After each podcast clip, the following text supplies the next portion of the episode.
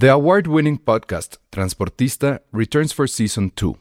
This time, we'll meet Beto Coral, who has lived his whole life in pursuit of one thing justice for his father, a police captain.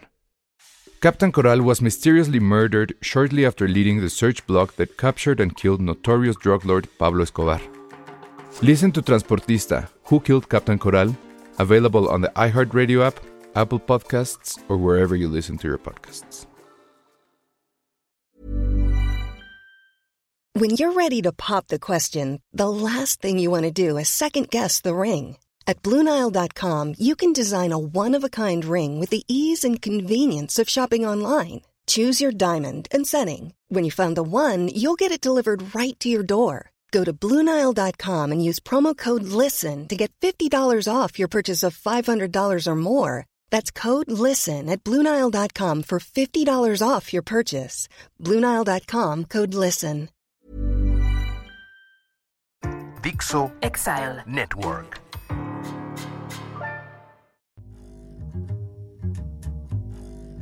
Hola a todos, bienvenidos a Filmsteria, el único podcast de cine que es una fiesta de salchichas. Híjole. ¿O cómo se se llama mal. fiesta de salchichas la película esta Sí. medio grotesca? Que nunca vi, nada más vi Sí. como los trailers. Una fiesta de tornillos, porque hoy estamos, o puede ser como Filmsteria Flashback, Filmsteria 2016, más bien pudiera ser un Filmsteria 2016. Solo ha pasado esto como tres veces, ¿no? O sea, esta es la tercera vez, creo. No, desde El primero Bueno, me desde- acuerdo que sí éramos tú y yo nada más. Creo que no, creo. creo que como el primer mes, sí fuimos nada más tú, tú y yo eh, en el podcast completamente solos. Ya después unió Chris Vales, ya después unió Penny, ya después unió Ale. Y en el Inter, pues sí hubo muchas intervenciones femeninas, pero en este podcast especial, el último de agosto, va a ser el más raro porque ya tenía muchísimo, muchísimo tiempo que no estábamos nada más tú y yo cuando realmente queríamos hablar de temas relevantes, de temas que sí queríamos platicar, pero, pero, está, pero lo peor es que son temas que lo que yo quiero hablar tú no sabes y de lo que tú quieres hablar yo tampoco sé, entonces sí, sí estamos, estamos muy mal en ese sentido. Digo, lo podemos, vamos a intentarlo hasta que Miren. alguien diga ya basta. O sea, Ajá, tenemos cinco no, segundos. Tengo aquí, si me das tantito más de tiempo, creo que tengo aquí ya la ruleta. Entonces, este, lo que podemos hacer es dejárselo a la suerte. Y que creo que sería lo más correcto, la verdad. Sí. Perdonen que no esté viendo a la cámara, pero es que justo estoy moviendo eso, entonces, en fin. No, y, y Ale está en un evento de trabajo, Penny también es algo de trabajo. Nosotros mañana jueves en tiempo en vivo tenemos algo de trabajo, hay una plática. Entonces todo se nos juntó en esta bonita semana, pero lo que está bien padre es que todos siguen aquí. Entramos un poquito más tarde de lo habitual, entramos como en horario Penny, pero pues muchas gracias a todos por estar aquí soportándonos. Varios comentarios bastante chidos. Quieren que Listo. no, no podemos jugar a los espadazos, este. No, no, no, no. Eso, que se es como- escuchó es que ya tenemos lista la ruleta. Entonces, a ver, a ver, les voy a explicar qué pasa. Veamos algo. O sea, vamos a decirles Ajá. cuál era el plan de hoy. Sí, El plan de hoy era eh, hablar de diferentes cosas. Uno, estábamos pensando en hablar de Nob con spoilers. Elsa dijo que ya veíamos. No me acordaba de eso que es que no sé si tú la acabaste de ver, Elsa. eh, Only Murders in the Building. No sé si, la, No. si viste la segunda temporada. Estuvo súper, súper chida. Estuvo ¿Sí bien, te bien buena. Eh, a, mí, me gustó mucho. No pude con tanto giro de tuerca, pero ya no terminé de verla. Los últimos tres capítulos sí están bien chidos, entonces ya ven, tampoco podemos hablar de eso. Y originalmente Elsa quería hablar de, de dos cosas, de... de Puedo Fall. hablar hasta de cuatro. Pu- Sí quiero hablar de Fall, porque sí siento que es el estreno en una semana que la, la cartelera, la verdad es que está un poco Yo fallida. no tengo la más remota Yo vi idea de tres cosas de cartelera y las tres las puedo así rebotar en 10 minutos. Y sí vi, y, bueno, son cinco capítulos de una hora, o sea, sí me tomó tiempo, el documental de Florence Cassés que está en Netflix y que es lo segundo más visto. De hecho, Ale iba a hablarnos de lo primero más visto este, en Netflix, que se llama algo así como Donde hubo fuego, ¿no? No tengo idea de nada de las tres cosas que dijiste, no entendí nada, no sé de qué hablas, pero sí, originalmente, bueno, Veamos qué dice el público si hablamos de Fall, de lo de Florence Cassés y si llega Ali o, de o- esto de, ¿cómo se llama? De los bomberos sexys. De los bomberos sexys. O O, no, o, o no. o, o, ruleta. Ya la tengo aquí. Bueno, ese es como, ese es como el team, el team, eh, el team Elsa. Yo de lo que quería hablar era de, de varios documentales y de cosas. O sea, vi el documental que se llama El caso Figo, de la transferencia más importante y Está rompecorazones de la historia del fútbol moderno. Está La segunda cosa era que hablar. es- ¿Eh? Que es un. O sea, está loquísimo que en tu caso es Figo y en mi caso es Florence. No, no, no, güey. Figo no tiene, o sea, no, Florence No, ya sé, ya sé, ya sé. No, ya no, lo sé, de- pero son, son dos cosas diametralmente opuestas, justo. Es que, no, es que te lo quisiera, o sea, dime algo, es como si, ¿quién es tu Beatle favorito? Ah, no sé, no, no, eh, eh, McCartney. Híjole, que lo Paul es que McCartney, cuando un sacando el tercer álbum, antes del White Album, se fuera a los Rolling Stones. Ok, ok, está bien. No, Digo, o sea, no lo, que, si lo que anoto es que son cosas completamente opuestas, pues. Bueno, a ver, entonces Bueno, Figo, luego. Estaba eso, estaba American Ninja Warrior, que ha sido una, una locura de temporada esta. Se ha roto todos los estándares, entonces quería platicar mucho, mucho de esa. Y la otra era lo de Mike Tyson o el documental de los Lakers, que los dos son en Star Plus, pero pues dijimos a ver con cuál de los dos nos vamos, ¿no? Entonces, eso es lo que íbamos a platicar hoy. La caja, la caja. Entonces, ustedes deciden. de A ver, ustedes digan, digan o nos dicen así en votación rápida, como si fuéramos la Cámara de Diputados, que por cierto ahorita están viendo si aprueban lo de la, ¿cómo se llama? Lo, lo de la militarización, o, o sea, nos dicen por aquí en el chat, o nos vamos a, a- la, a la ruleta y a ver, a ver qué sale. A ver, voy a, voy a agregarla a la transmisión. Ahí están las opciones. No sé si se alcanzan a ver. Bueno, ahí se ve la lista y ahí se ve un anuncio. Pues ya ni modo, a ver si no nos bajan el video por eso, pero en fin, ahí está. Lo voy a quitar para no darle tanto al anuncio. Entonces, a ver, dice películas que son cartas de amor al capitalismo. No, porque no está Penny. La bola en la ingle, ok. Ese podía ser cuál. Ah, no, el, el- de Mike Tyson es este. Ese también lo viste, ¿no? Sí, Ese tenía Digo, ganas, ¿eh? van dos episodios, tampoco fue mucho. Ok. Florence Cassés, van dos votos a la ruleta. Eh, ¿Qué más? Es que está, está muy dividido. Creo que va ganando Nob con spoilers. Ah, no, aquí hay otra ruleta. Pero no es nada más de deportes, es lo malo. Este, a ver, ¿qué más? La, la novela de, de bomberos, deportes, eh, Only Murders, ruleta, ruleta. No, sí, ya está ganando la, ya, ya está ganando la ruleta. ¿Por qué son así? Ay, pero igual sales, o sea, estamos súper nivelados, ¿eh? Entonces, va.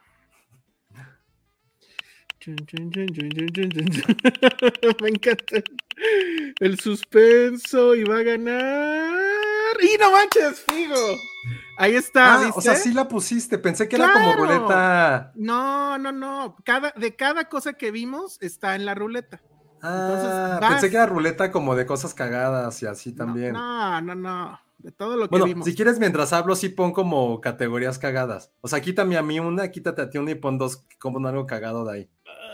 A ver, que la gente diga qué quiere que entre en la ruleta. Puede ser algo como chisme de Filmsteria de antaño. O sea, como de Filmsteria Old School. Puede ser chisme Filmsteria Old School o anécdota Filmsteria Old School. A ver, venga. y puede ser algo así como, como secretos de Penny de Ale. Ahorita que no están. Estaría cagadísimo. No. Y, o sea, Bueno, a quita, ver, quita uno de Deciden, mío decidan, decidan. Y si- que nos diga la gente y si no, ya ponemos esos. Pero a ver, mientras ve- venga. Ver, Chismecito, sí. chismecito, pues sí. A ver. Sí, quitar eso va a ganar. Ok. Chisme del greño. ¿Ves? Pues sí. Agregué chismecito y qué otra cosa. Pues es que chismecito cubre todo. Chismecito y qué otra cosa puede ser como cagada. No sé, ya hablamos de Mm. Figo, porque acuérdate que hay, hay un podcast en audio que nos están escuchando y están diciendo estos que. Ganó lo de los secretos de Penny Ale, chale. Ay, sí. Anécdota espantaviejas 3000. No, sé, qué es sea, pero sí, güey, chisme gana ruleta. Bueno, Chisme si le va a ganar a si ruleta. quieren pongo dos veces chismecito. Bueno, bueno.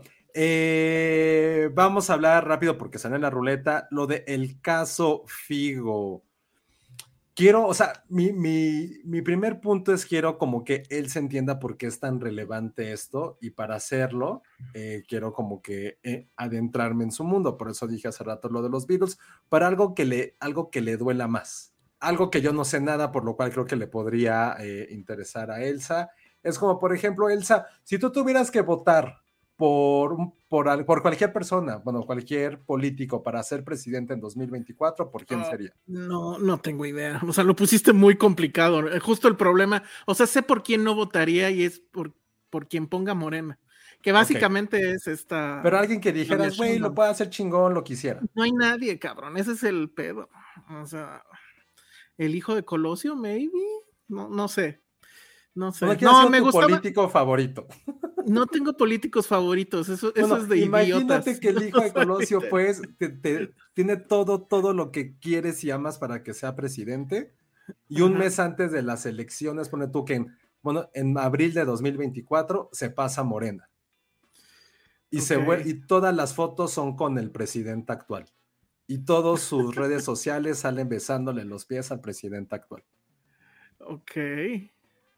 Algo así, algo así es lo que es lo que significa Figo en la historia del fútbol moderno, en la historia del fútbol mundial. Imagínate que era el jugador más representativo, más querido del Barcelona, y de un día para otro, en un verano, decide que se va a su máximo rival, que es el Real Madrid, por una cantidad desorbitante de dinero y se convierte en el mayor enemigo público número uno de todo una nación, bueno, una seminación como es Cataluña, y le rompe el corazón a miles y cientos de, de fanáticos del, del mundo. Ahora, eso es como el contexto de lo que pasó. Lo que este documental retrata y que a mí me gustó un poquito, porque sí es mucho wikipediazo, y creo que a lo mejor por eso también te podría interesar, es el plan y el papel que tienen los medios para crear estos héroes y al mismo tiempo convertirlos en un instante en villanos. O sea, lo que estuvo pasando durante esos dos o tres meses en que se iba, que no muchos chismes, es que también para que tú lo, pongas como en contexto, em, en España hay evidentemente dos eh, equipos muy famosos, Madrid y el Barcelona. Uno es el centralista, el franquista, el que siempre se siempre está como con el poder, ¿no? Que en este caso es la corona, que es el Real Madrid, por eso se llama Real porque mm. allá. Y, el, y para que sepas, el lema del Barcelona es que se llama más que un club, así se hacen llamar, porque durante la dictadura franquista eh, obligaron a la gente en Cataluña a no poder hablar catalán, a olvidar sus tradiciones y volverse los más españoles de lo que pudiera pasar. Entonces, en el estadio, en el Camp Nou, el único lugar donde eran libres, para expresar sus ideas sociales, políticas y hablar catalán. Entonces, pues se convirtió como en un símbolo tan grande el equipo para esa, para esa ciudad y en sí para toda la región. Entonces, evidentemente, al ver esos bandos tan separados, también hay periódicos o medios de cada uno de ellos, ¿no? Entonces, bla, bla, bla, pues yo no estaba a favor, otra en contra, pero lo que estuvo interesante fue directamente cómo estuvieron acosando a este jugador durante, en su vida privada y cómo también los medios influyeron muchísimo en no solamente en que él tomara la decisión de irse, sino también en esta parte un poco de amarillista, de meterse en su vida privada, de estarlo, de estarlo acosando y acechando todo el tiempo. Y también te das cuenta de que, güey, por más de que sean jugadores y figuras públicas, y que ya hemos hablado mucho al respecto en diferentes, eh, en, en, diferentes momentos, creo que el último con el que nos clavamos tanto fue cuando vimos este especial de New York Times de Britney Spears, Creo que también pasa mucho, y eso lo toca mucho al documental, de decir, güey, pues también qué pedo, o sea, no te puedes meter en la vida privada de estas personas por más de que tú te sientas que estás al lado de ellos o que o sientas que te representan, no es cierto, hay, hay un límite entre su vida privada y lo que quieren hacer de ella. Entonces creo que eso me gustó un poco del documental, pero en sí es como, no es para gente clavada del fútbol. Pero es que lo estás describiendo más como una intriga política, o sea, es que se lo están peleando dos, dos, ideologías. Pero no solamente, por eso que uno que hablé hace rato del presidente, imagínate que hay un güey muy millonario que quiere ser presidente del Real Madrid, que nunca en su vida se ha metido como en cosas de fútbol y, y dice, ¿sabes qué? Si a mí me eligen como presidente, voy a contratar al güey más cabrón de mis rivales con un chingo de dinero, pero solamente si ustedes me eligen Y el que era como su rival, que era el presidente en turno, todo el tiempo fue de, güey, ese güey está pendejo. Uno, no tiene ni el dinero. ¿Y cómo nos vamos a meter con tu rival y quitarle su figura, güey? No es ético. Y este güey es, me vale pito. Si ustedes me eligen, yo veré cómo lo consigo. Y si no lo consigo, yo a todos los socios, que son quienes votan por él, les voy a pagar un año de lo que cuesta ser miembro de, por decir algo, de la sociedad del Real Madrid. O sea, va a pagar 80 millones de euros si yo la cago. Entonces, con esa promesa, ¿qué haces? O sea, todo el mundo vota por él y no era seguro que iba, que, iba a tener este jugador. Pero a ver, déjame entender una cosa. O sea, él, al final, él, Figo, me refiero, él sí tiene el poder de decidir. ¿Sí? O si la mejor oferta es de uno, se tiene que ir con la mejor oferta. Él, era libre de elegir de quedarse con el Barcelona ganando menos dinero, pero siendo el máximo ídolo. ¿Me vas a dar el spoiler entonces? O sea, bueno, el spoiler es que se fue con los malos, pues, ¿no? Pues es que no, ninguno es malo ni es bueno. En sí, esa es si tu perspectiva es que el bueno es aquel que le ofreció más dinero y le dio como un lugar relevante en el club. El bueno es el Real Madrid. Y no, pero me estás diciendo que Real Madrid es como muy oficialista, ¿no? Sí, pero no implica que sea malo, pues, o sea, está raro, pero no implica que, tienes que hacerlo, entonces. Y la gente, la gente estaba decepcionada por eso, supongo. Sí, de hecho, hasta la fecha, si dices Figo en Barcelona, es como decir, me cogí a tu hermana en cuatro. sí, así es, y te lo dice en tu cara, así es, oíste. Sí, decir Figo a cualquier fan del Barcelona es la peor ofensa que le puedes dar, entonces eh, estrenó la semana pasada, fue un, evidentemente fue un maldito éxito en España el documental. Que en, Europa sí fue primer lugar, ¿no? No como acá que están las... No, aquí ni siquiera sé si se estrenó, ¿eh? Aquí sí, claro, yo vi que estaba... ¿Es de Netflix o de dónde era? Sí. Sí, no, sí está en Netflix, está en Netflix. A mí sí me lo recomendó, de hecho. Es como si Trump se pasara a los demócratas. Ay, güey, qué loco. Pues sí, pero Trump, pues no, nadie lo ama, ¿no? Y este güey sí lo amaba, ¿no? No, este güey, sí lo aman. Pues mi gente Trump, todo lo que sí. Ajá, no, bueno, pero no, no como a Figo, ¿no? Él salía, es que yo no sé nada de fútbol, pero creo que la única vez que lo he visto es en el, pero dime si sí salía él. Él salía en el, en el anuncio ese de Nike donde jugaban en el Partenón, que era contra los mm. demonios. Era en el Coliseo, déjame. En el Coliseo, perdón, sí. Porque salía un portugués que era Rui Costa. salía, creo que sí salía Figo, ¿eh? qué buena salía looking, Salía Looking for Eric. Bueno, salía Eric Cantona. Salía Eric Cantona. Era el que terminaba el, el, Pero sí, no me acuerdo. Yo solo los conozco por sus anuncios. Perdónenme, perdónenme. No, está muy bien. Ok. En los comerciales de Nike, dice. No nos vamos a clavar mucho más en el tema porque hay ah, más casos de ruletas. Sí, pero mira esto ya, es en el comercial de Elvis. No, pero sí salía. O a Little Leaf Conversation. Él era figura de Nike, te salían todos los comerciales de Nike. Ok. Bueno, pues ahí está. Fíjate que al final sí me dieron más curiosidad porque creo que como todo en esta pinche vida, sí hay un tema de política ahí. Entonces, eso puede interesarme. Entonces se llama tal cual el caso Figo, ¿verdad? Está en Netflix, ahí lo pueden ver. Y entonces vamos a ver. Ay, no, espérame. Les voy a poner otra vez la, ruleta, nada más que denme tantito chance. Mm, aquí está. Ya sumé así de manera, así para, para rápido, la opción chismecito. Entonces ahí va. Voy a cerrar este anuncio feo. Muy bien. Y vuelve a ganar José con American Ninja Warrior. No, Venga. no, no, no, dale, no, no, no, dale, dale. Ah, ¿qué tienes? Es legal, es legal. Ay, pero a ver, si vuelve a salir otro tuyo, ya, no pasa nada. A ver, venga. Ahí va. Y va a volver a salir. Ah, chismecito. Pero que diga la gente qué, chisme quieren. Yo nada más quiero entender este comentario de Israel Fernández. Es como si Wow lo hubiese vendido a la franquicia al Carlo y Bruno y después de tanta controversia. ¿De qué carajos están hablando? No tengo idea. Es el comentario más random que he escuchado en mi vida en los más de 350 programas que tenemos de Filmsteria.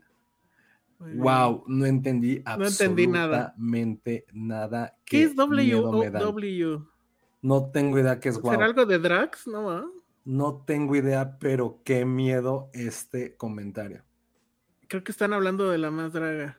El chisme de Ah, lo que no, pasó en José Morelia. chavos, Es-. ¿Eh? ese chisme está ya tan viejo. ¿Cuál? El chisme de Morelia. Sí, si está Cintia ya nos puede decir porque A sí ver, lo hemos contado. A ver, espérenme. Me está explicando Patty de qué están. Ah, es que es de sus cosas de draga, sí, no, no, no. Es lo que produce Drag Race. Ah, ya, que es como si no sé quién de la más draga se fuera a Drag Race. No, gracias, bye. Gra- Ya, gracias por sus no. comentarios. Sí, no. No, no, no. Bueno, es que de hecho la más draga es lo que la gente se iba a ver cuando estábamos de hueva, ¿no? o por lo Mm. menos eso amenazaban, que se iban No a me ver la más draga. Pero bueno, Pero bueno, cayó chismecito entonces.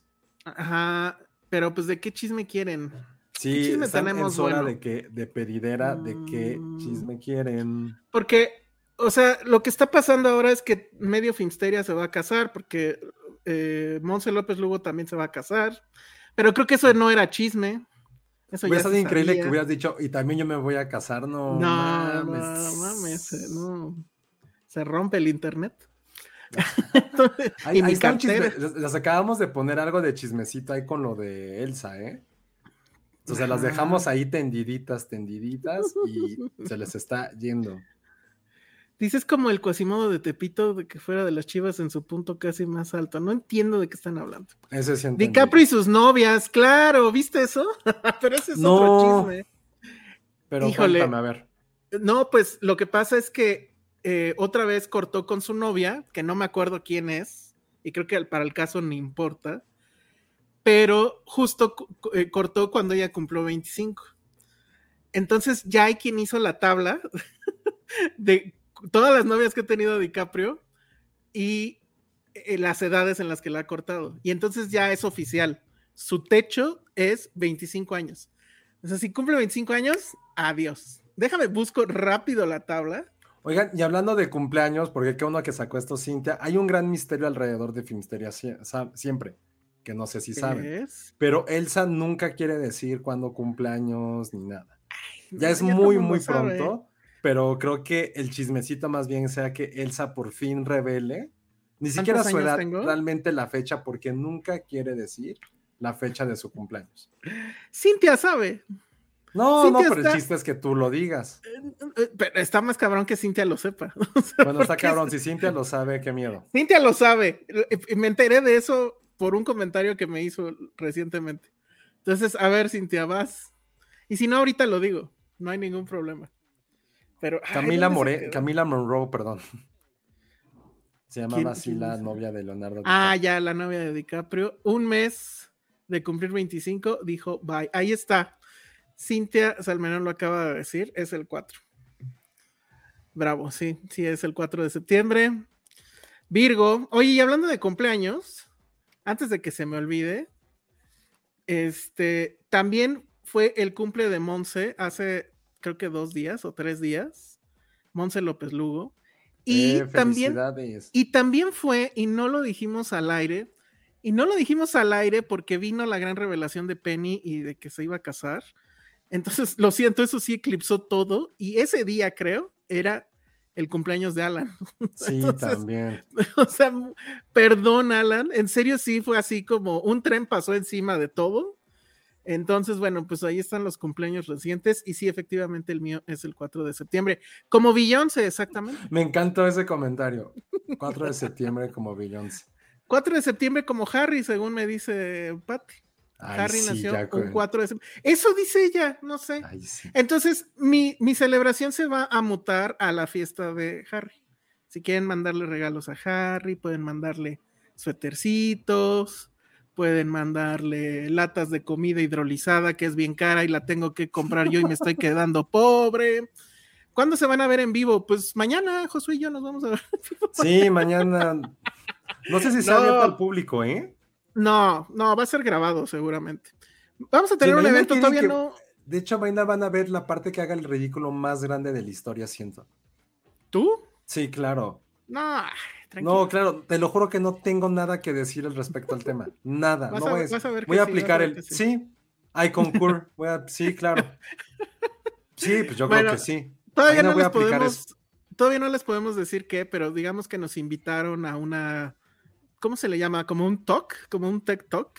Ajá, como un, pep TED Talk. talk sobre, sobre cine mexicano. Entonces, por eso Josué está un poco preocupado. Pero nada, va a estar bueno. Eh, todavía no les podemos decir exactamente dónde ni qué onda. No va a ser, o sea, según yo es grabación, sobre todo por la hora. Si, si, hubiera- si no hubiera existido ese evento, podríamos haber hecho este programa Mañana. Y, y- y hubiera estado mejor, tal vez, pero ni modo. Este, Jack Fan dice, chicos, para decirles que She-Hulk, ah, eso está bueno, es una decepción. Hay más producción en un sketch de Saturday Night Light. Y para recomendarles Rogue Agent en Netflix. Ay, ¿esa cuál es? Rogue Agent. Ah, una que sale. Sí, la medio la vi, pero no se me antojó nada. Déjame buscarle, pero no sé. Ahora, sí, lo de, lo de, lo de She-Hulk es una decepción absoluta, pero me voy a esperar hasta que acabe para ya hablar bien de ello. A lo mejor, la verdad es que creo que solamente merece un, un TikTok. Entonces, pues hasta ese entonces, pero sí, es, es una decepción absoluta. Es una gran tontería. Dice, buenas noches, ¿cómo están? Oigan, ahorita hay mucho mame con la serie de Rings of Power. ¿Ustedes creen que esté tan buena? Justamente creo que fue la premier en Londres. A esa premier sí fue este Jeff Bezos, ¿no? Así como decir, miren lo que compré. Esto, todo esto lo compré. Todos estos güeyes yo los pagué. El catering yo, yo lo pagué, ¿no? Entonces, en, en Rotten Tomatoes ya está el, el- bueno, ¿cómo está de rating los primeros dos episodios? Porque creo que van a lanzar dos primeros episodios y está creo que en 80 y algo. O sea, sí le está yendo muy bien. Creo que pues, creo que está tantitito abajo de, de los dragones, ¿cómo se llama? The House of Dragons. Pero bueno, la pregunta, ¿ustedes creen que esté tan buena? No sabemos porque no lo hemos visto, pero lo que sí va a pasar es que este sábado, todavía no les tengo bien la hora, pero estén pendientes. Este sábado vamos a empezar con nuestro podcast dedicado a The Rings of Power, que se va a llamar Tolkien. Y eh, es, está buenísimo. Y- Ujú. y, le iba a poner, le iba a poner originalmente Tolkien Heads, pero ya estaba tomado ese. No, no, está bien Está- ese nombre, está bueno. Estaba mujer. Entonces nada más va a ser Tolkien. Y nos van a acompañar los amigos de la Sociedad Tokendili de México. Que ¿La qué? se la Sociedad Tokendili de México. O sea, sí se le- no, no es tokeniana. No, Y espero estarlo pronunciando bien. Pero bueno, ellos son, a, a falta de mejores palabras, son unos expertos y pues sí, obviamente nerdazos de ese tema. Yo vi la original, la, la versión normal, porque ahí ya sabes que hay versión de director de, de las tres películas del Señor de los Anillos. No sé cuántas duran, ocho semanas. Ah, yo creo que sí. Eh, pero ellos, vamos, han leído el libro que yo recuerdo que alguna vez vi ese libro y estaba así, o sea, la Biblia y, el Señor de los Anillos. Obviamente no lo leí. Entonces, mis conocimientos al respecto son muy, muy mínimos. Entonces, por eso decidimos, exactamente, Lulu Petit. Entonces, eh, decidimos que unirnos con ellos, porque la verdad es que nosotros solitos, pues no íbamos a poder decir básicamente nada. Entonces, eh, todos los sábados, les digo, está todavía decidiéndose el horario, pero va a ser en la mañana, yo creo que va a ser por ahí de las 11 o algo así. Vamos a tener eh, un programa especial aquí en YouTube. Estamos viendo si se sube o no se puede subir al, al stream de audio, esperemos que sí. Y entonces yo voy a ser como conductor tal cual y voy a hacerles preguntas que si me disfrazo. Estaría chingón disfrazarme de, ¿cómo se llama el mago? Este, Gandalf. Gandalf. Estaría increíble eh, disfrazarme de Gandalf. Pero eh, no, no creo que suceda. Pero bueno, vamos a estar ahí. Van a estar ellos y ellos nos van a decir qué opinan de, de la serie. Eh, y pues yo les hablaré tal vez de la parte pues técnica cinematográfica. eh, pero pues más allá de eso no, no sabré más. Y seguramente va, va- me va a pasar como cuando intenté ver, ver este, ¿cómo se llama? La de los dragones, pues, que no entendí nada y, y- y le dejé. Pero bueno, vamos a ver qué onda, que ya giremos la ruleta, ok, perfecto. Oye, pero, Entonces, pero antes de eso, eh, Sí, hablando de productos especiales, Ah, cierto, también cierto. el domingo, domingo a eso de las 9.30 de la noche, o sea, ya nueve y media, casi 10, nueve y media, 10, va a ser el estreno del primer episodio de Dragonsteria. que qué es Dragonsteria, el especial acabando cada episodio de The House of the Dragon. Va a estar, a Manuel no va a estar, Penny veamos si está despierta, pero va a estar Ale, voy a estar yo y un par de invitados para hablar inmediatamente después de que acabó el episodio ¿Son invitados de lo que sorpresa? vimos. Son invitados sorpresa, evidentemente. Entonces, creo que va a ser como fans hablando para fans. No nos vamos a clavar que si la vestimenta, güey, no, no, no. O sea, no va a haber nada clavado, sino simplemente van a ser las reacciones de lo que vimos, de nuestras teorías de lo que va a pasar el siguiente episodio. Y el chiste es como pasarla chido media hora, 40 minutos, para que también ustedes den sus impresiones de... también ustedes den sus impresiones de todo lo que vieron en el episodio. Entonces, acuérdense, ocho y media, nueve y media, casi 10 todos los domingos, Dragonsteria. Muy bien, que si te vas a disfrazar de Tyron. O que Yo si te no. disfrazaste de Tyron, no sé. No, ese chiquito, pues no, no puedo. El chiquito. Oigan, me están diciendo que en Top Chef VIP sale un gemelo mío. Pues mándenme la foto. ¿Quién, quién es? A ver, mándela. No, pues no tengo idea. No tengo idea. Este, que si se va a entrar. Ah, Nadie. a ver, esto, esto sí lo podemos decir ya, ¿no? ¿Cuál? ¿Se va a estrenar Moonish Daydream de David Bowie en México? Sí. Y de hecho, ¿La vas a ir a ver? Sí, Ok. Porque Sí. es el lunes.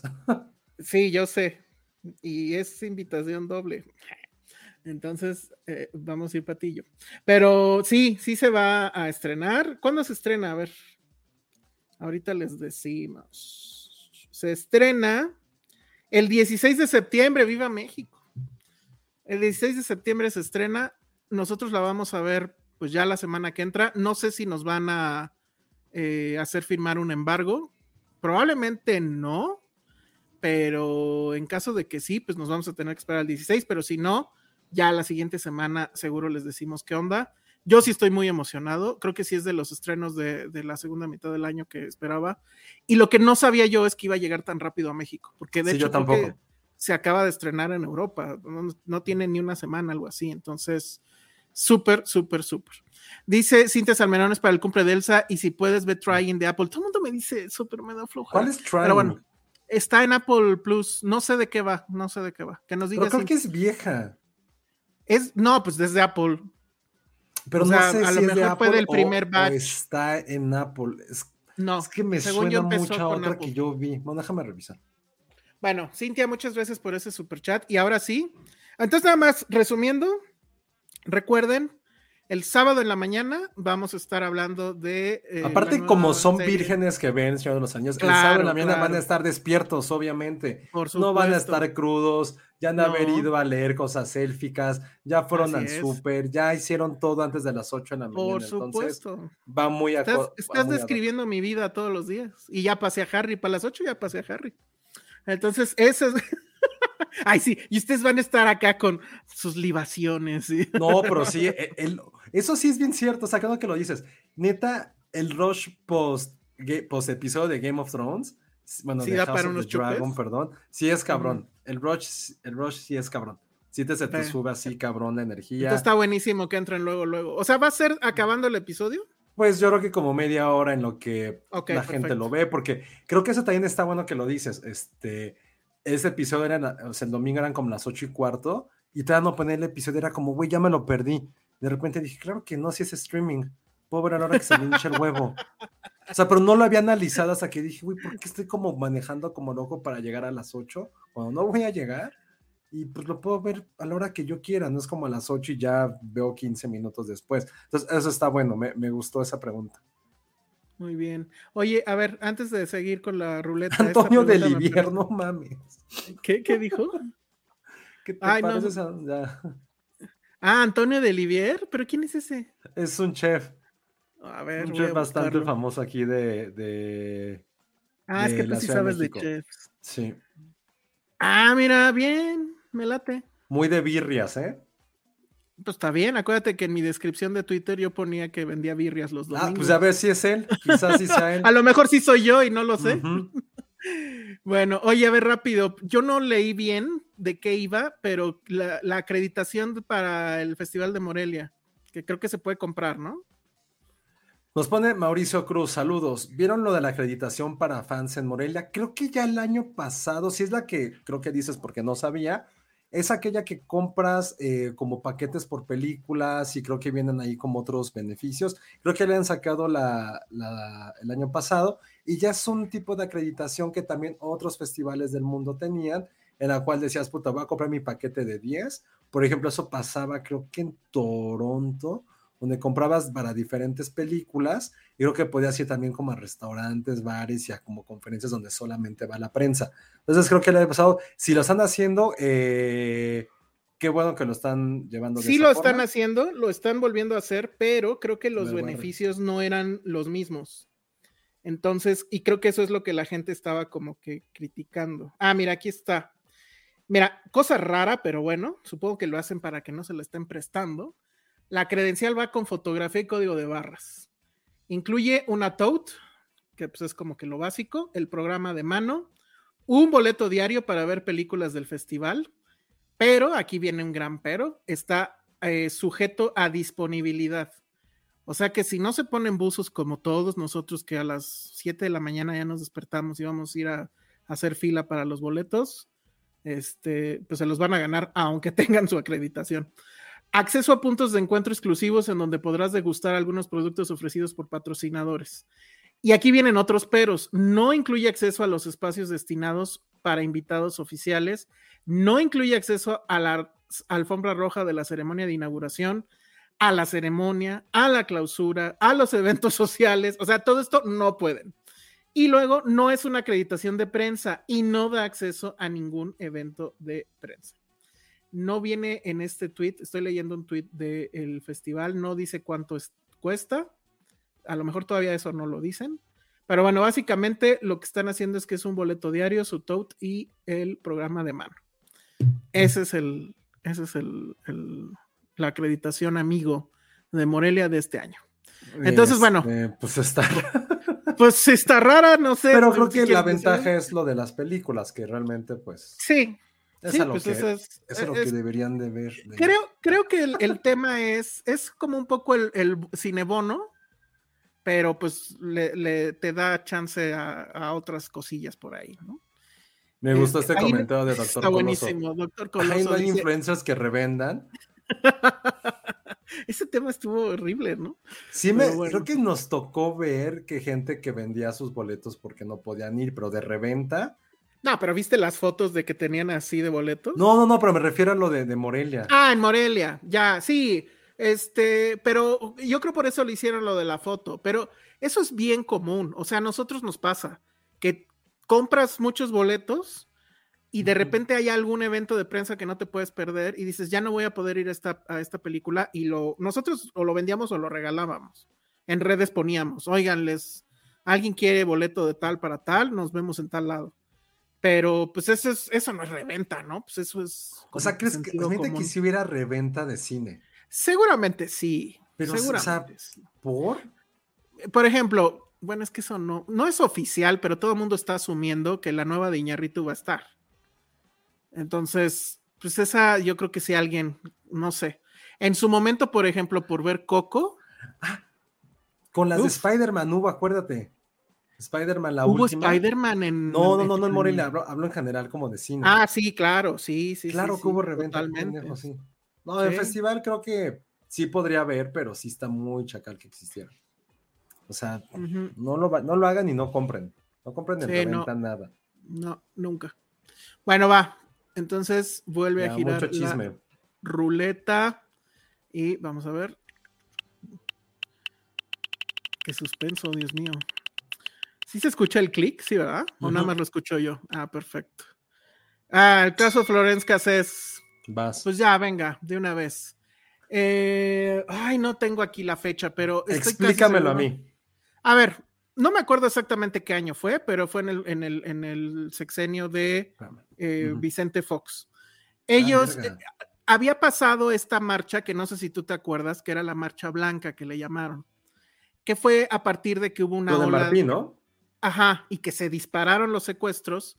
Y entonces, pues básicamente todos los capitalinos tomamos las calles y se organizaron y la idea era ir con playeras blancas.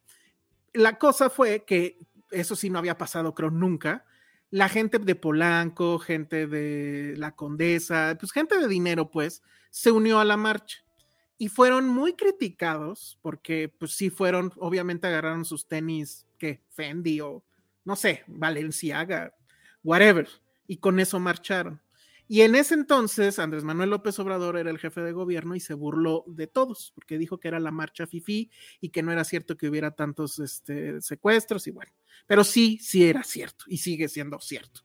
Entonces, Vicente Fox y su entonces, eh, él era el encargado, crean esta, esta nueva policía que se llamaba la AFI, que seguro sí la recuerdas, eh, eh, estaba sobre insurgentes, el, edificio de la AFI. Y entonces eh, un día, que es el, no, me acuerdo, creo que fue noviembre de 2005 o 15, no sé, no me acuerdo. Este, el chiste es que en la mañana, los dos noticieros más importantes de este país, que pues es, obviamente era el de Loret y el de TV Azteca en la mañana, entraron en vivo porque supuestamente estaban en vivo en una casa de seguridad en Cuernavaca y que iban a liberar a unos este, secuestrados. Y entonces, como en Chico Malo, Chico Malo, ¿no? ¿Te acuerdas? lo que vemos en pantalla es eso, cómo entra supuestamente los agentes de la AFI, este, pues tiran la pared, este era un rancho, van a un cuartito del rancho y de ahí agarran al supuesto secuestrador, lo entrevistan en vivo, un tipo lo está, o sea, lo está agarrando así del cuello y él se está quejando, o sea, básicamente lo que vimos es una tortura en pantalla en tiempo real y en vivo. Y luego resulta que la cámara voltea y ahí en una esquinita con una sábana así tapada como niño que se está escondiendo, está esta mujer que resulta que es francesa, que resulta que en teoría es la novia u o esposa del secuestrador y que se llama Florence Cassés. Y la entrevistan también y ella en su torpe español dice que ella no sabe nada, que él, ella se estaba quedando ahí porque no tenía este, eh, no tenía dónde quedarse y el novio era su novio y que el novio le había dado chance. Bueno, entonces, todo mundo se fue ese día diciendo, ah, pues la AFI está haciendo un gran trabajo y bla, bla, bla. A los dos meses, el propio Televisa, una reportera de Televisa, que tampoco ahorita me acuerdo su nombre, pero bueno, se pone a investigar porque vio el video y pues dijo, esto no me checa, o sea, se ve muy actuado.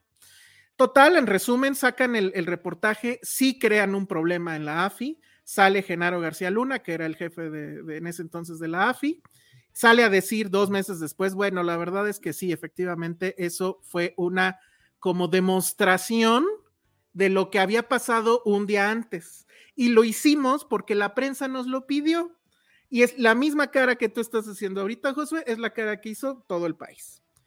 Entonces, de ahí empieza un caso que está lleno de contradicciones, lleno de, de personajes que involucran obviamente, o sea, en un punto llegaron a involucrar a, a Felipe Calderón, a... Eh, pero no era presidente todavía. Pero después de eso, eh, Genaro García Luna se vuelve, este, creo que él es jefe de la policía, no sé, algo así. Y eh, la, las investigaciones siguen y llegan hasta ah, el sexenio de, de, de, Calderón. Pero bueno, eh, el tema era que los franceses y pues Sarkozy, que era el presidente en ese entonces, pues lo pedían la liberación de Florence Cassés. Sus argumentos, que la neta no me parece que estén mal, es en, en, resumen que todo el proceso estaba lleno de pendejadas, como esa, de a ver, los detuvieron en realidad un día antes. Y, la, y, y, las autoridades en ese entonces dijeron que no, que fue un día después y hacen su montaje. Perdón, por eso le dicen Lord Montajes a, a, a Carlos Loret. A Carlos Güey, Loret. No la más, es como esos apodos que no tienes idea de por qué surgen y que ¿verdad? estás en Twitter y dices, puta madre, ya lo bloqueas porque no quieres que esté en tus, cuando buscas uh -huh. como las tendencias. No sabía que era por eso. Es por eso. y este, y bueno, el tema es que al final, digo, les voy a contar spoiler. Como no puede haber sí, spoilers, pues ya busquen. Si la liberan, pero las razones por las que la liberan y, la, y, y es, y es así de, güey, no mames, neta. La, el, el, choque que hay entre Sarkozy y Calderón es de campeonato, porque pues estuvieron a punto de, o sea, sí traían un conflicto ya diplomático bien cabrón, porque primero eh, se supone que, hay niños jugando ahí abajo, se supone que eh, habían llegado a un acuerdo Calderón y él, y luego Calderón dijo, no, es que la ley es la ley, y se tiene que respetar y nadie ha demostrado que esta mujer no sea este secuestradora. Pero como bien lo dice uno de los periodistas que está entrevistados ahí, si tú ves ese expediente, es una novela, por eso se llama una novela criminal, y este, y no puedes saber con ese expediente realmente quién es culpable o quién es inocente. Es una madeja de corrupción, de, de o sea, cosas muy, muy locas. Pero, por ejemplo, hay otros secuestrados que juran y perjuran hasta el día de hoy que sí reconocen la voz de, no solo de Florence, sino del otro individuo que ahorita, Israel Vallarta, que, y dicen, sí fueron ellos mis secuestradores. Entonces, a ella ya la dejaron salir y se ve en el, en el documental por qué. A Israel Vallarta no, lleva más de siete o no sé cuántos años ahí en la cárcel, no ha sido sentenciado, pero entonces, bueno, todo es en serio un, juego de espejos y, de contradicciones y de cosas horrendas. Adivina quién dirige esto. Pero, porque, espero que no sea el mismo que hizo lo de Paulette, porque la serie estaba nefasta, la de, no, Netflix. No, no, no, ni le vas este, a, a, tener. Mm. Es director mexicano, hizo como unas tres películas, una de ellas sí se volvió famosona, después se fue a hacer series eh, ah, eh, dirige algunos episodios de Soy tu fan, by the way. Gerardo Naranjo. ¿A poco? Y sí fue así de, exacto, sí fue así de neta. Entonces, miren, mi conclusión del asunto es, dura cinco horas. Y en un principio yo dije, ay, no mames, es muchísimo. Pero el caso es tan complicado que en serio apenas y alcanzan esas cinco horas para mostrarlo todo. La otra cuestión es, tiene todas las entrevistas. Entrevistan a Loret, entrevistan a la chica que trabajaba con Loret y que al día de hoy sigue jurando y perjurando que ella le avisó por chat, oye, esto es un montaje, detente, no transmitas, te vas a meter en una bronca con, con el gobierno francés y que Loret le dijo, ay, cálmate. Este, Loret aceptando en pantalla que se equivocó. Y yo la verdad es que creo que sí se equivocó, no creo que él haya sido cómplice del asunto. Eh, Genaro García Luna hoy día está encarcelado en Estados Unidos por cuestiones de tráfico de drogas. Hay entrevistas con Calderón, hay entrevistas con Sarkozy, o sea, todos los lados de la no son entrevistas para la serie, fueron como de archivo. No, están hechas para la serie, son entrevistas actuales, o sea, fueron a entrevistar a Sarkozy, entrevistan a Florence Cassés, que hoy tiene 40 años y que pues está ya viviendo en Francia. ¿Quién, ¿Quién la produjo? Fíjate que es, son dos productoras, una francesa y una de aquí, no me acuerdo la de aquí, cómo se llamaba. Pero sí digo, para tener todo ese poder de haber tenido esas entrevistas, de, de, darle luz verde a eso, sí debe de haber ahí como otros, un contexto político extraño en este momento, la Exactamente. La otra cuestión es que de todas las cosas que Andrés Manuel López Obrador y la 4T han utilizado para joder a los adversarios, y en este caso, pues creo que con razón. Una de ellas es esta. Y, pues es así de, ya sabes, Calderón es lo peor porque hizo esto, porque la militarización, ahorita estamos en lo mismo con la 4T, pero bueno. Entonces había mucha suspicacia al respecto, ¿no? De que esto está como que llegando en un momento como para darle argumentos al gobierno actual y decir, vean, acuérdense cómo era antes y estas cosas ya no pasan. La verdad es que no creo que sea, o sea, no creo que ni Netflix, ni Naranjo, ni las productoras se hayan prestado eso por una razón. Al final, el documental cae en un momento muy, muy eh, oportuno, porque justamente ahorita, bueno, está la intención de debatir lo de la prisión preventiva de oficio, que no sé si sepas qué es, que es básicamente, te acusan de algo y te meten a la cárcel como primer tema. Y ya después averiguan. Y justo este supuesto secuestrador pues lleva 17 o 7 o no sé cuántos años y no ha tenido ni siquiera sentencia. ¿Y quién se opone a eso? Andrés Manuel López Obrador. Entonces, es, una cosa muy rara. las personas que liberaron a, a Florence Cassés fue Olga Sánchez Cordero, hoy senadora, antes este, secretaria de gobernación, y el actual ministro de la Suprema Corte, que ahorita se me olvidó su nombre. Pero ¿por qué lo hicieron? Tampoco se sabe. O sea, de repente agarran y dicen, pues sí, el proceso estuvo muy mal, pero ¿de cuándo acá te importan esas cosas? Entonces, está, es todo un juego político. O sea, la única conclusión que puedes sacar de esto es, la ley se usa con fines políticos y se va a seguir usando en este sexenio, se usa en este sexenio hasta que esto de la prisión preventiva se vaya y no quiere Andrés Manuel. Justo creo por eso este documental es muy valioso. Pero cada quien agarra o cada quien ve lo que quiere ver, porque él en la mañanera ya dijo que le pareció que estaba muy bien y que vean cómo era Calderón y bla, bla, bla.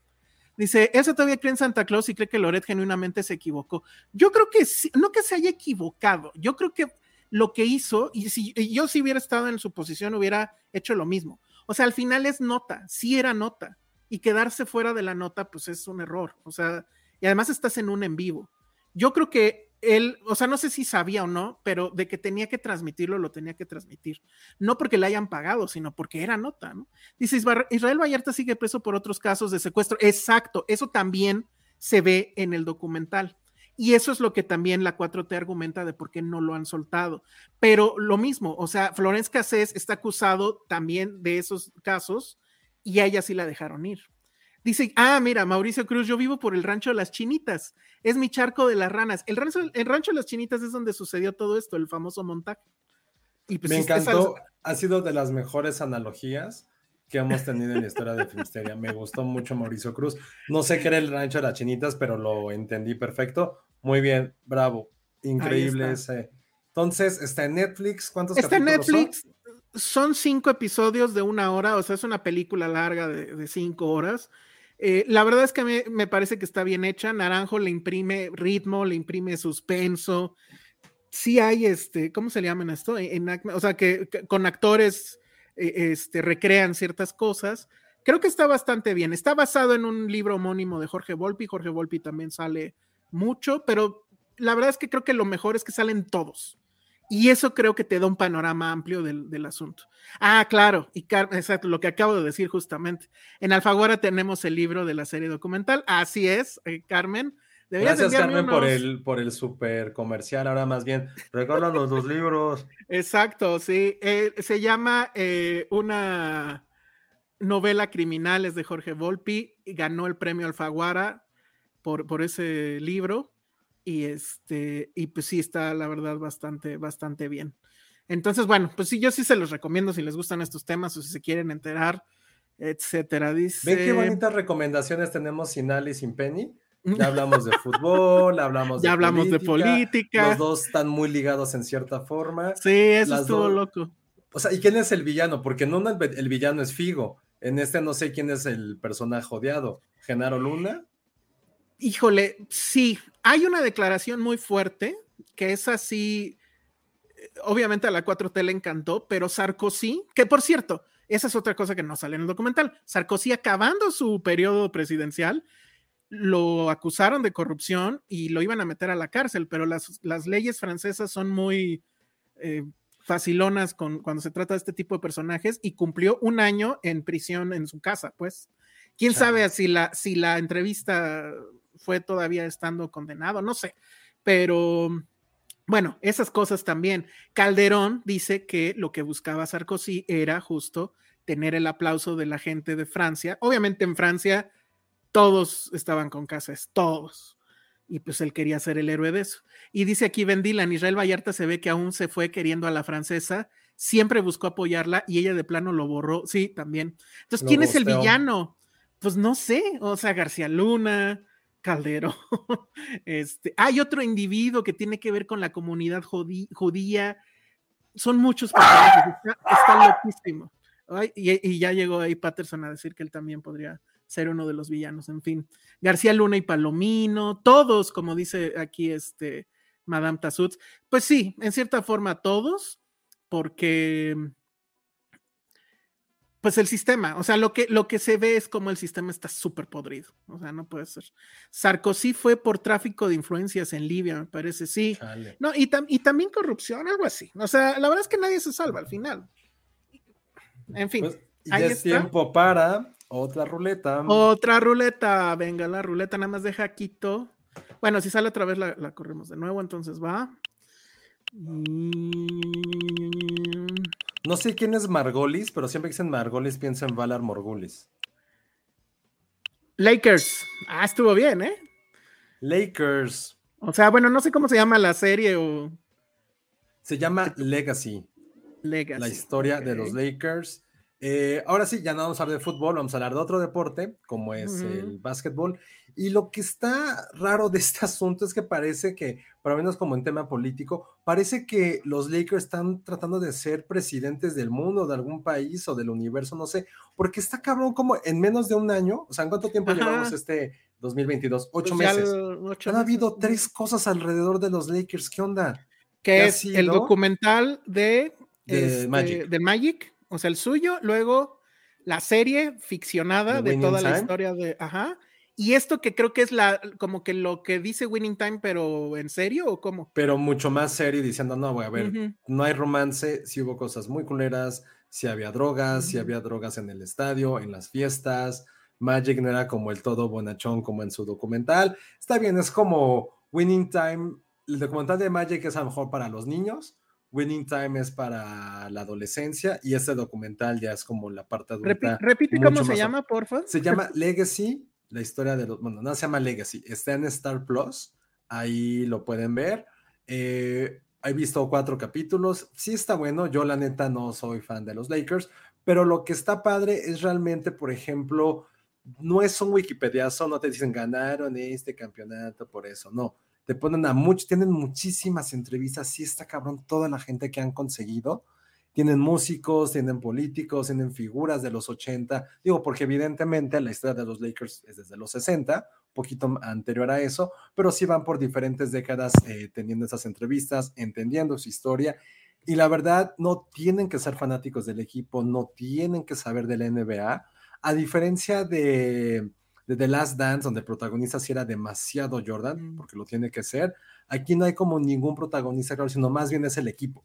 Entonces, algo que, que, me, que les puede gustar, si insisto, si no son tan clavados de básquetbol, es la historia de los Lakers y también este resurgimiento de Los Ángeles y Hollywood después de toda la crisis que hubo en los 70, que ya lo hemos platicado nosotros muchísimas veces hablando 100% de cine, de esta época en que antes de los blockbusters, pues sí, prácticamente la ciudad estaba un poco en decadencia, como todos los, como todo Estados Unidos o las principales ciudades, y los Lakers también fueron como esta institución que dijo, güey, en Hollywood la seguimos pasando chido, seguimos siendo los reyes. O sea, recuerden un poquito lo que vimos o lo que se ve en Boogie Nights un poquito, donde ya Mm. también Hollywood estaba siendo invadido por toda esta parte de pornografía, o no pornografía, sino como por otro tipo de cine en general. También estaba muchísimo cine serie B. Llegaron los 80, llegaron, llegó Spielberg, llegó Indiana Jones, llegaron muchísimo dinero. Y los Lakers también fueron un reflejo de esta cultura, de cómo Hollywood y la parte del entretenimiento y los deportes van mucho de la mano y también lo que conlleva crimen, drogas, prostitución, muchas cosas que van siempre alrededor. Entonces, eso me gustó mucho también como Los Ángeles se vuelve un protagonista más de la serie y ten- ahí tienen como muchos guiños a Jack Nicholson, que evidentemente pues siempre es súper fanático de los Lakers. Entonces, de lo que he visto me ha gustado mucho. Sí van a ir por etapas. Evidentemente, de lo que yo he visto hasta ahorita, sí es demasiado winning time. Ya vamos a meternos a los 90, donde también es importante decir que en los 90 los Lakers eran bastante chafas, hasta que llegó Kobe y Shaq y bla, bla, bla. Entonces también va a ser interesante ver cómo retratan esta época como de decadencia y de cambio de siglo. Entonces, me gustó mucho. Creo que es de esas series que toman el deporte como excusa para narrar otras cosas. Creo que lo han hecho bastante, bastante bien. Hay un capítulo en el cual ahorita se meten mucho como también en la parte de cómo estaba, cómo se veía este, entre muchas comillas, libertinaje que estaba pasando a finales de los 80. Ya hablan de la enfermedad de, de Magic Johnson, de como resultado de todo este frenesí de la década que se vio culminado con uno de los hombres más importantes de la cultura pop, eh, contrayendo VIH. Entonces, lo van planteando muchísimo así. Entonces, véanla, me, me gustó mucho. Eh, Apenas van dos episodios, ¿verdad? Yo ya, ya he visto, o sea, ya vi tres, ya estoy en, Ah, en el perfecto. cuarto, pero, pero está padre. Creo que si son muy clavados, digo, no, Tomo tiene que hacer esta ñoñería, pues yo sí estaba como comparando Winning Time, o sea, estaba como a dos pantallas, o sea, estaba como con Wikipedia, o sea, revisando los datos, y estaba con Winning Time viendo los episodios, o sea, como el resumen de los episodios para tener como todo el contexto. Entonces, me, me gustó mucho. O sea, no hay como un narrador claro, pero es más bien la ciudad y la cultura de Los Ángeles, que es una ciudad que en sí es mágica en ese sentido, vista a través de estos héroes, como lo fueron o como lo son varios integrantes de los Lakers. Entonces, sí se las recomiendo mucho, me, me, me gustó bastante, siendo que, insisto, yo no soy fanático de este equipo. Fue como de, güey, qué chingón. Y te lo juro que no entiendo qué hay detrás. Así como hablamos de casi teorías eh, un poco paranoicas de lo de Florence Cassés, también de quién diablos está atrás de los Lakers y por qué en, en insisto, en ocho meses, casi nueve, van tres servicios de streaming que están sacando todas sus series alrededor de ellos. Entonces está muy raro. Pero ya viste, ya viste quién dirige esta serie. Eso sí no, no vi, no tengo idea quién, quién fue. Nada más ni nada menos que Anton Fuqua, el mismo ah, de Training, Day, Equalizer, South Ah, claro, sí, cierto. bueno, sí, es el de Training Day. Eso está chido. A ver, pregunta rápida. Si nada más tengo tiempo de ver una, ¿cuál veo? ¿Legacy o Winning Time? ¿Tú? ¿Tú, tú? No, no, no. O sea, alguien. Nada, o sea, te dice alguien, nada más puedo ver una. ¿Cuál veo? Mm, híjole, creo que Legacy.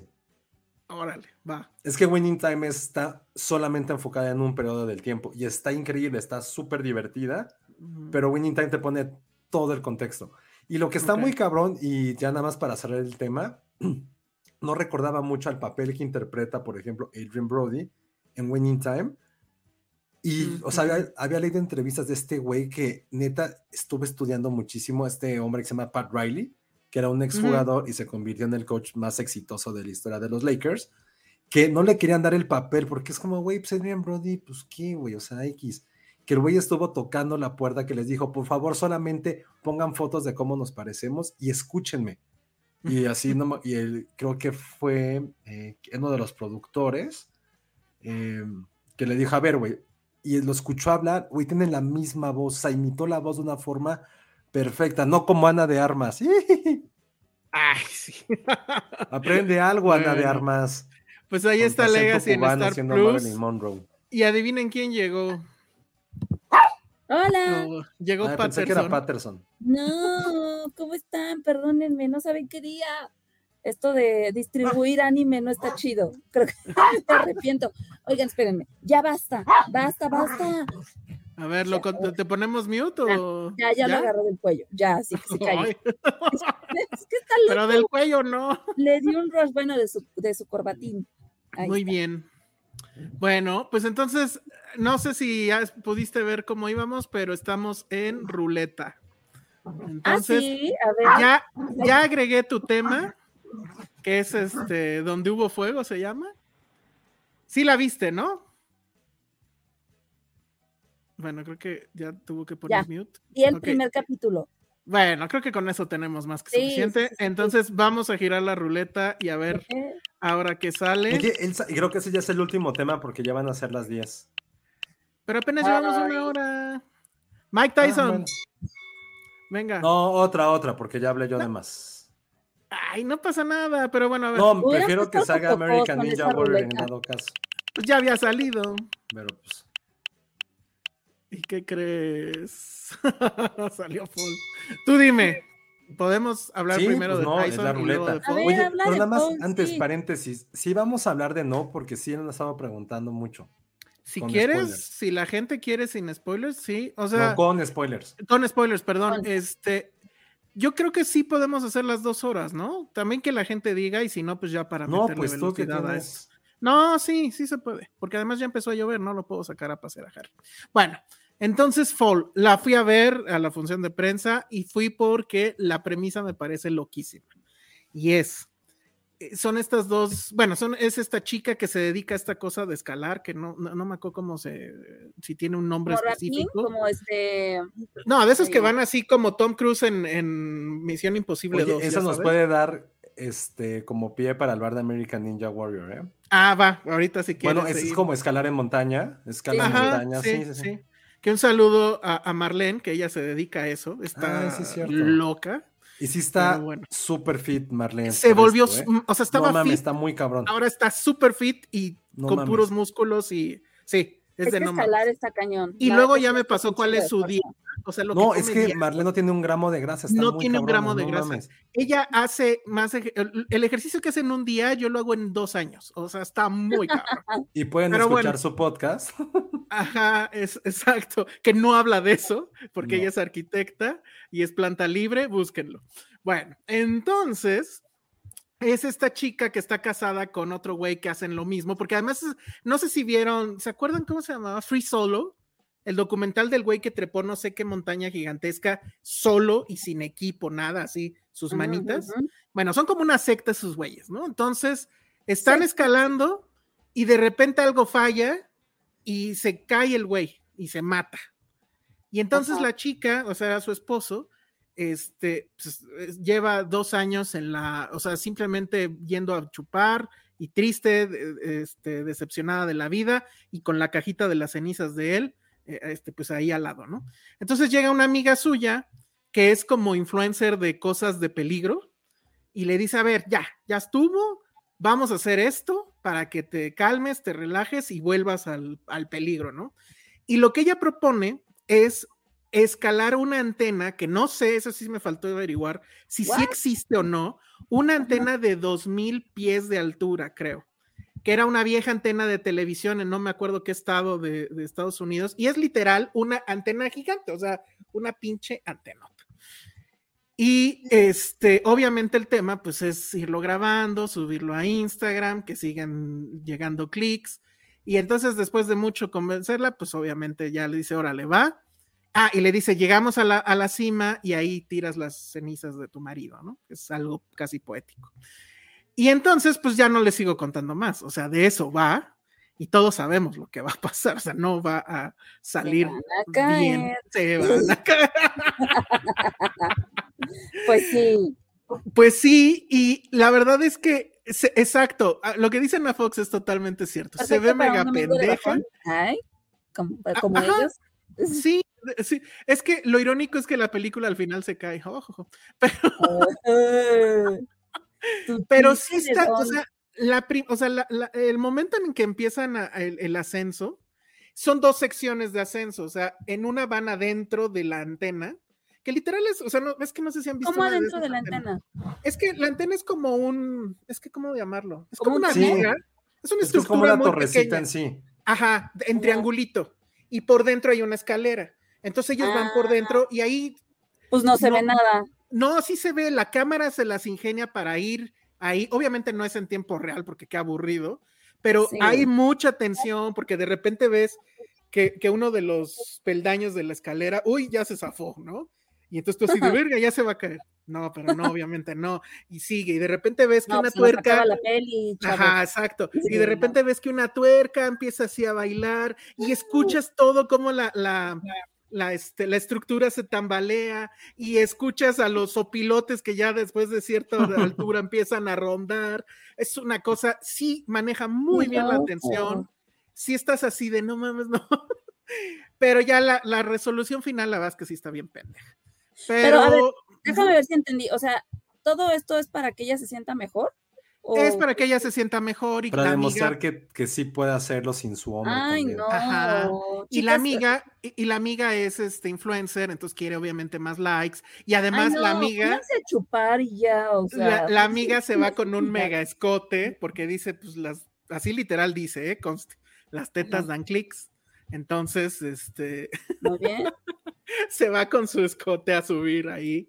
Y bueno, pues eso es. La verdad es que a mí me parece una, una premisa pues, bastante loca, por no decir estúpida, pero tan estúpida que sí quiero ver cómo lo van a resolver. Y, y en serio, o sea, llega, o sea, sí dices, órale, vas bien.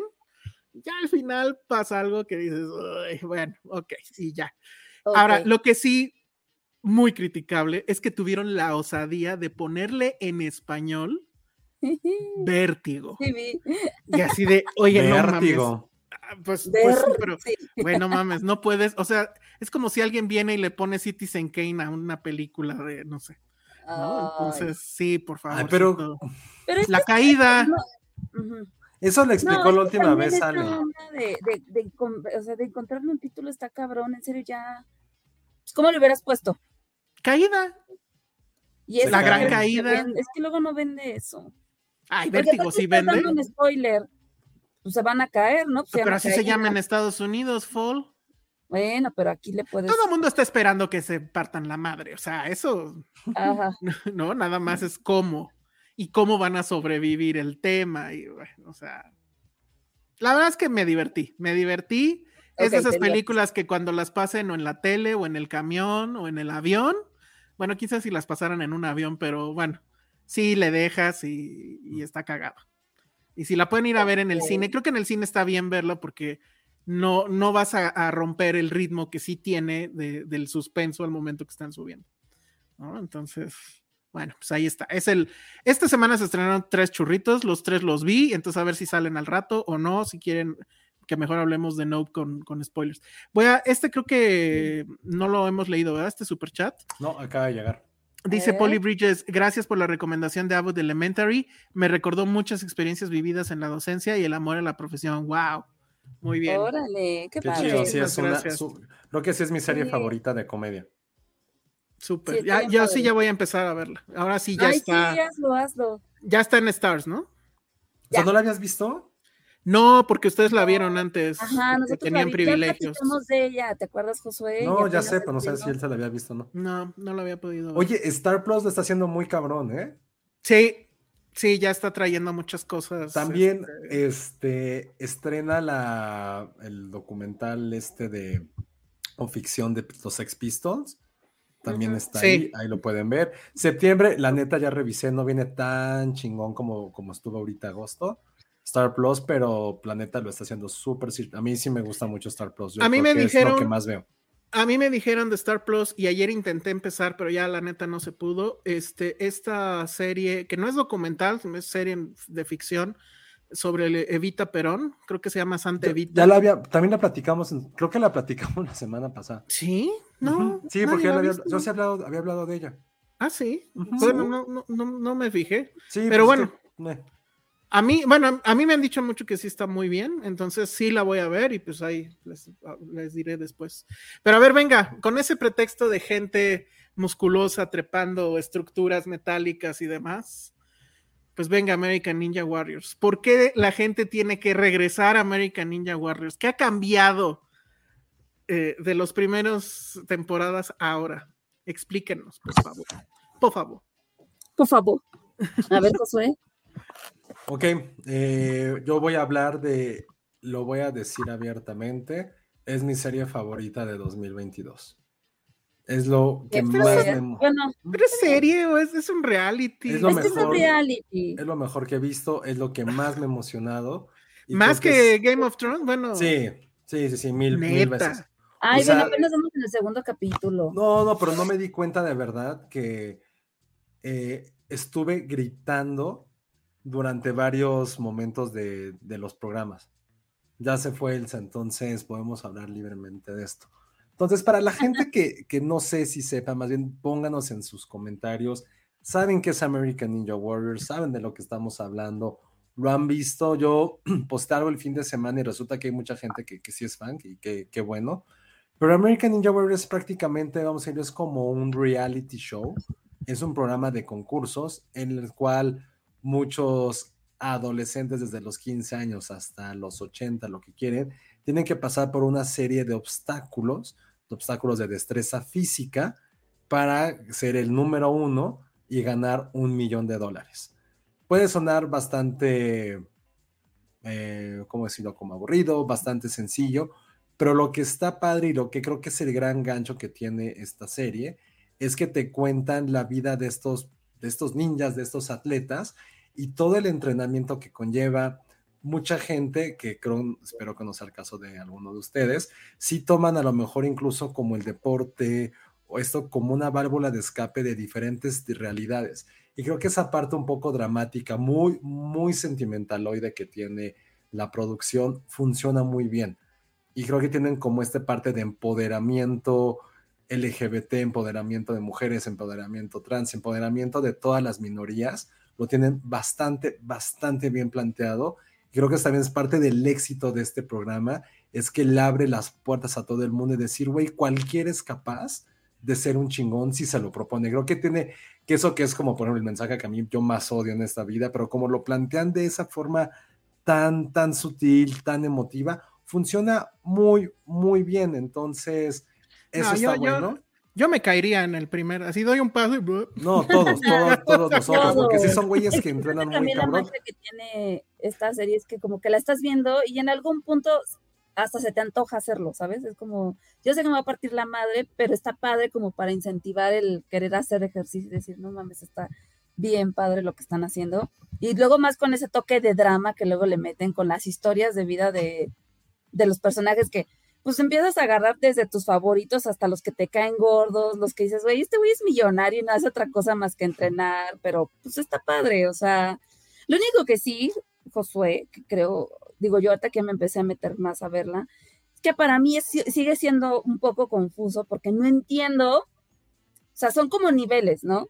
Y hay la final, y luego esa final tiene otra final, y luego, pero que no, que es la semifinal, y luego la semifinal tiene otra, o sea, digo, güey, se hace eterna la final, entonces para mí sí es algo confuso a veces, entonces de repente sí, este, es de, güey, este ya lo eliminaron, pero no, no es cierto, no está eliminado porque tenía un pase, este, que lo salva y no sé qué, que es ahí donde de repente digo, ay, no entiendo, pero sí es muy divertido, la verdad. Sí, a mí, se los juro, me gusta mucho porque creo que combina como... O sea, ya llevan 14 temporadas, también lleva, o sea, no es algo nuevo, ya llevan muchísimo tiempo. Ah, también el show y la producción ha crecido muchísimo en cuestión de dinero. De hecho, hubo dos episodios, Elsa, que todo fue mm. patrocinado por los Minions. Sí. O sea, los, los obstáculos tenían las figuras, las caritas de los Minions. O sea, pues, sí ya de bueno, están cagados porque. aplausos al equipo de marketing. Totalmente, totalmente. porque aparte fue con la. La creatividad de hacer los obstáculos está muy cabrón. Aquí digo, ¿cómo se les ocurrió hacer eso? Sí, está muy cañones. En ese sentido, sí. Y lo que está padre también es como las historias, o sea, si es un deporte, o sea, se puede ver como un deporte, porque hay gimnasios que se especializan solamente en eso. Los que vemos como que concursan de que ya son como los chingones, son maestros ponen su gimnasio o se vuelven como, tienen estudiantes. Entonces, eso es también, también está padre. Pero creo que como el éxito, ahorita lo preguntabas, ¿cuál es la diferencia entre esta temporada y a lo mejor las anteriores? Creo que sí, como se ha vuelto tan popular esto, se ha vuelto, pues sí, voy a decirlo como un deporte, cada vez hay más gente de diferentes diversidades, tanto sexuales, religiosas, como de principios, que está bien padre. Por ejemplo, hay, hubo un caso que se hizo mucho ruido, acerca de un chico de 16 años que era adoptado y que gracias al programa como que pudo como encontrar sus raíces en Centroamérica y los fue a visitar y todo esto. Entonces ya los niños de Centroamérica lo vieron participar y fue como de, güey, pues queremos hacer lo que este güey hace. Entonces tienen esas historias que dices, güey, sí suena bien a cliché, pero te das cuenta que, güey, muchas de nosotros a lo mejor le entramos a cualquier afición, fue a través de haberlo visto en la tele o haberlo visto en una película. Entonces creo que como que dices, güey, ya entiendes como todo ese concepto y creo que eso es lo que está bien padre. Y la neta, pero no tiene a dos, eh, lo platicó en su momento Penny, cuando hablábamos de Lego Masters, ¿no? De que está bien cagado, está chido, pero también los hosts son muy cabrones. En este caso era Will Arnett. Aquí los dos hosts que tienen el programa, no mames, son mágicos, son increíbles, los quieres abrazar. Son dos güeyes mamados, obviamente, como de cuarenta y tantos años, pero, güey, están bien cagados, tienen un chingo de química los mismos participantes los aman, interactúan con ellos. Entonces, como que tiene que todos estos detallitos, que sí, puede parecer como a lo mejor estos, estos como concursitos que daba Chabelo en su momento, pero imagínense, imagínenselo a una escala gigante, o sea, la final, o sea, donde están ¿no? como los, los de élite, élite, es en el strip de Las Vegas. Tiene tanto dinero este show que cierran calles en Las Vegas para montar esto. Este, las semifinales o lo de participación fue en el estadio de los Spurs, o sea, en el Alamo Dome, que también es un estadio gigantesco en San Antonio, y ahí lo hicieron. Entonces, sí tiene muchísimos elementos de valores de producción.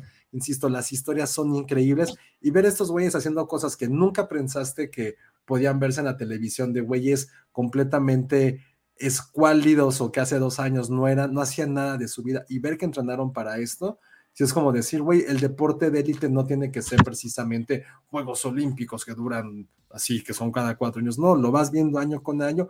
Y lo que decía Ale, te enamoras de cada concursante, tienes tus favoritos, se vuelven como tu equipo de fútbol y los amas y los apoyas. Y si les va bien, te emocionas, si se caen, así te duele. Y creo que logra conjuntar como las emociones más básicas de un ser humano, como estas pasiones tan, tan primitivas en un gran episodio, en un gran show.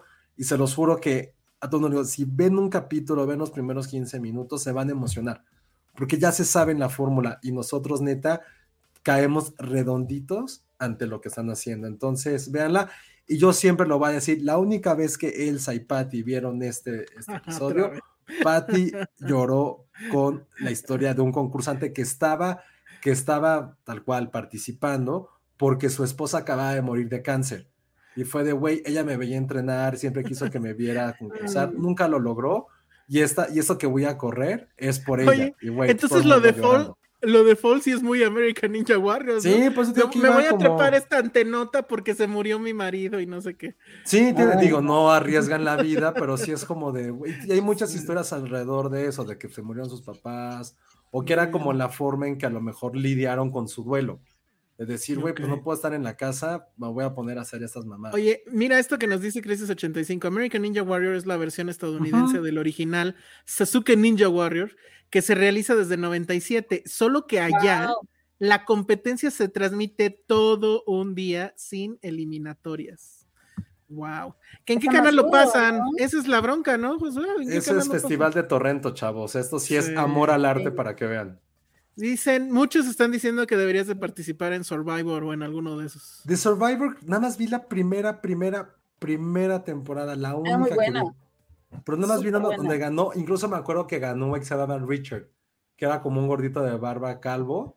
Y me acuerdo que una de las chicas de Survivor, que era súper guapa, eh, fue de las primeras eliminadas y fue y se convirtió en actriz durante un año y salía en esta película de Rob Schneider que se llamaba The Animal, una basura de película que fui a ver al cine porque salía la chica de Survivor y fue de güey, no Nada más mames". por eso, ¿no? Bueno. Claro, güey, ¿quién, quién en su sano juicio va a decir, ah, voy a ir al cine porque sale Rob Schneider en una película? Nadie, nadie, no mames, nadie debería decir eso en su vida. Ah, miren que Pluto TV tenía un canal, o no sé si todavía exista, con episodios de temporadas anteriores.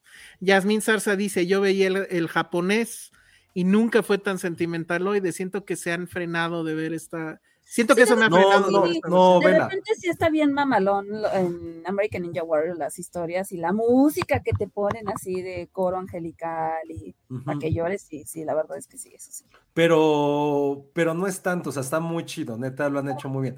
A mí de la japonesa no me, sí me gusta, está buena, pero la producción de esta versión gringa sí te emociona completamente.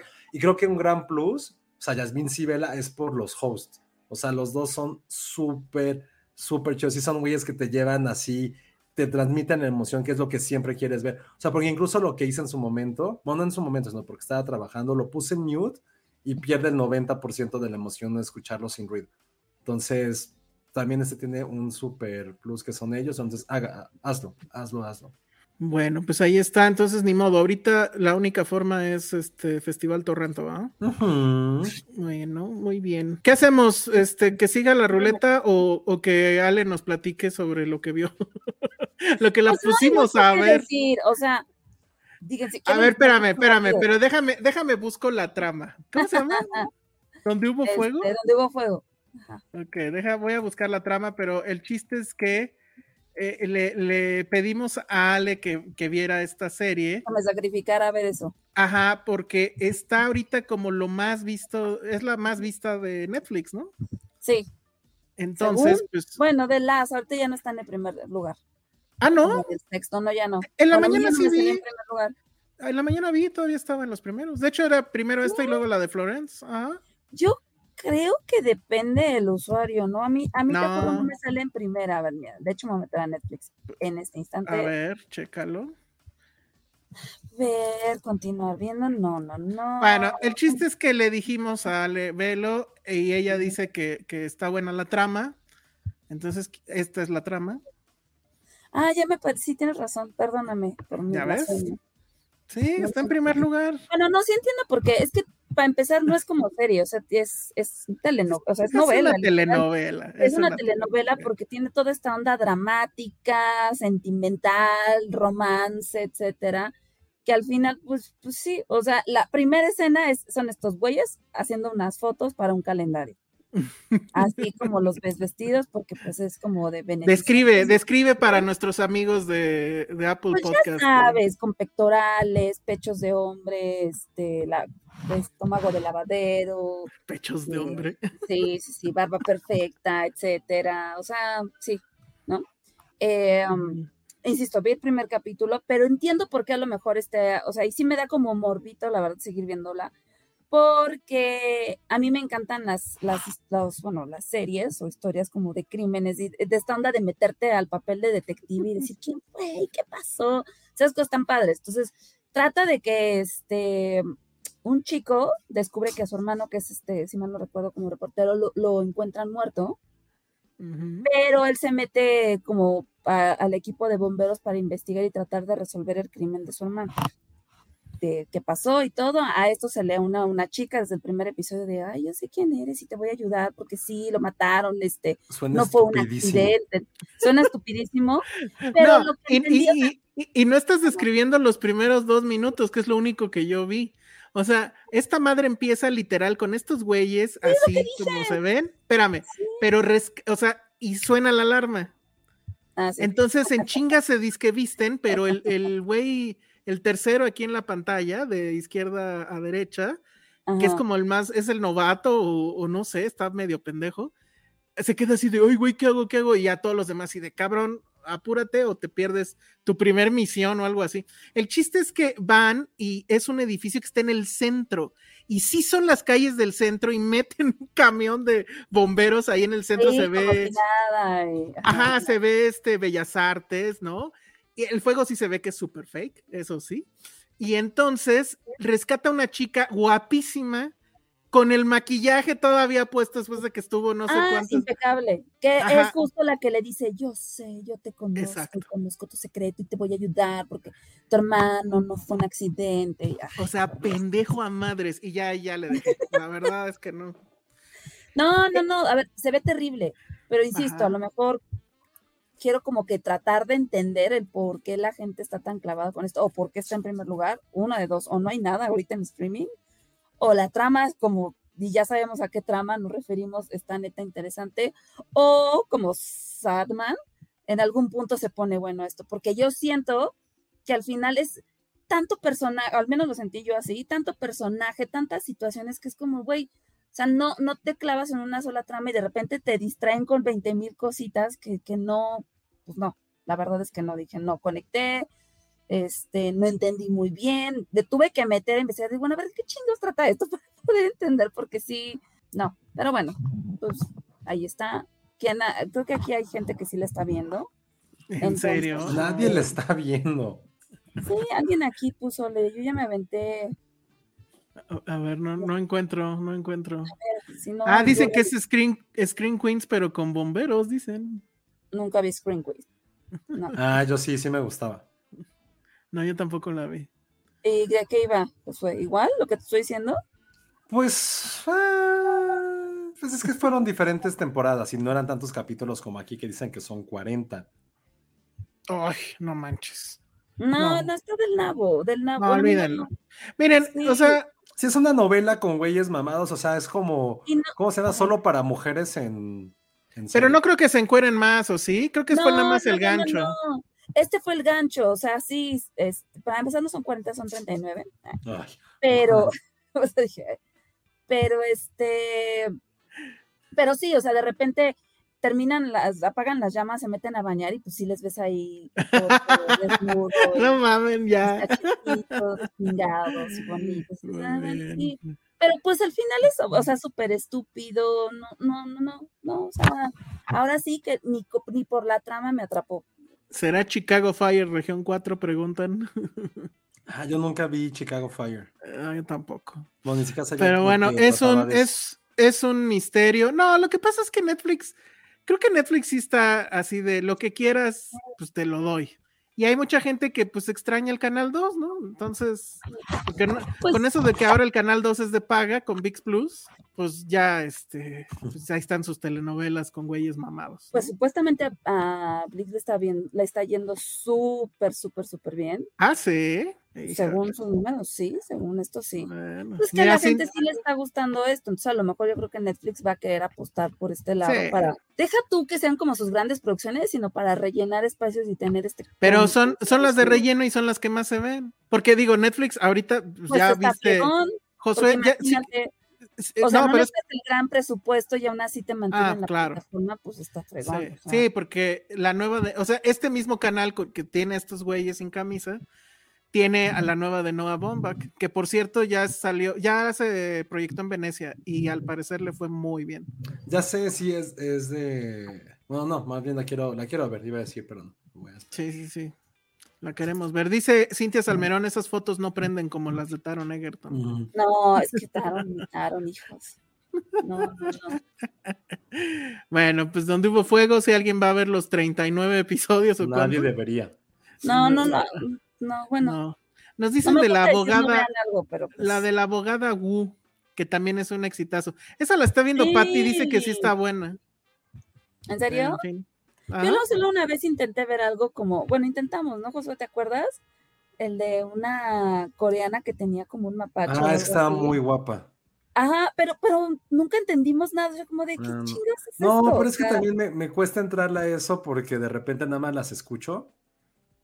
Y si no entiendo coreano, pues tengo que ponerle atención al 100% y pues mejor. Ah, mira, pero está renuncio. padre porque según esto es una abogada que es autista. Ajá, ese es el tema. Ah. Sí, sí, sí, sí. Órale. Entonces, no sé, a ver si, a ver si da tiempo de verla. Dice Hugo Hernández, el fin fui al cine AMC, salieron dos comerciales de VIX Plus. Ay, Órale, eso está cabrón. Sí, le están invirtiendo muchísimo. Y dice, muchísimo. ah, y vi Bodies, Bodies, Bodies. Eh, hoy hablé con la gente de Sony y va a venir Bodies, Bodies, Bodies. Ellos la van a Sí, traer. ellos la traen. Está bueno eso. Ah, bueno, justo le contestamos, al, al momento que estaba ella escribiendo, le contestamos a Ana Fox su pregunta. Sí, sí va a llegar a México muy pronto. Y este, bueno, creo que ya la vio por lo que entiendo, pero en fin. Eh, ¿Qué más? ¿Dónde es- ¿Qué? ¿Dónde está Sara? También es una telenovela en Netflix y la vio todo el mundo. Ay, sí, pero esa medio hueva. Creo que es el mismo guionista. Creo, ¿eh? Ok. Eh, ya que mencionaron, soy tu fan, ¿sí van a ver la película? ¿Sí son fans? Sí, 100%. O sea, ¿Tú me sí gusta. eres era- fan? Yo sí era muy fan de la serie. y- Órale. aunque no me encanta que haya terminado con una película, pues sí quiero ver en qué acaba, ¿no? O Yo sea, jamás la vi. Jamás. Yo- jamás. Yo la vi, pero no me acuerdo de absolutamente nada, excepto que algunas escenas las filmaron acá a dos cuadras.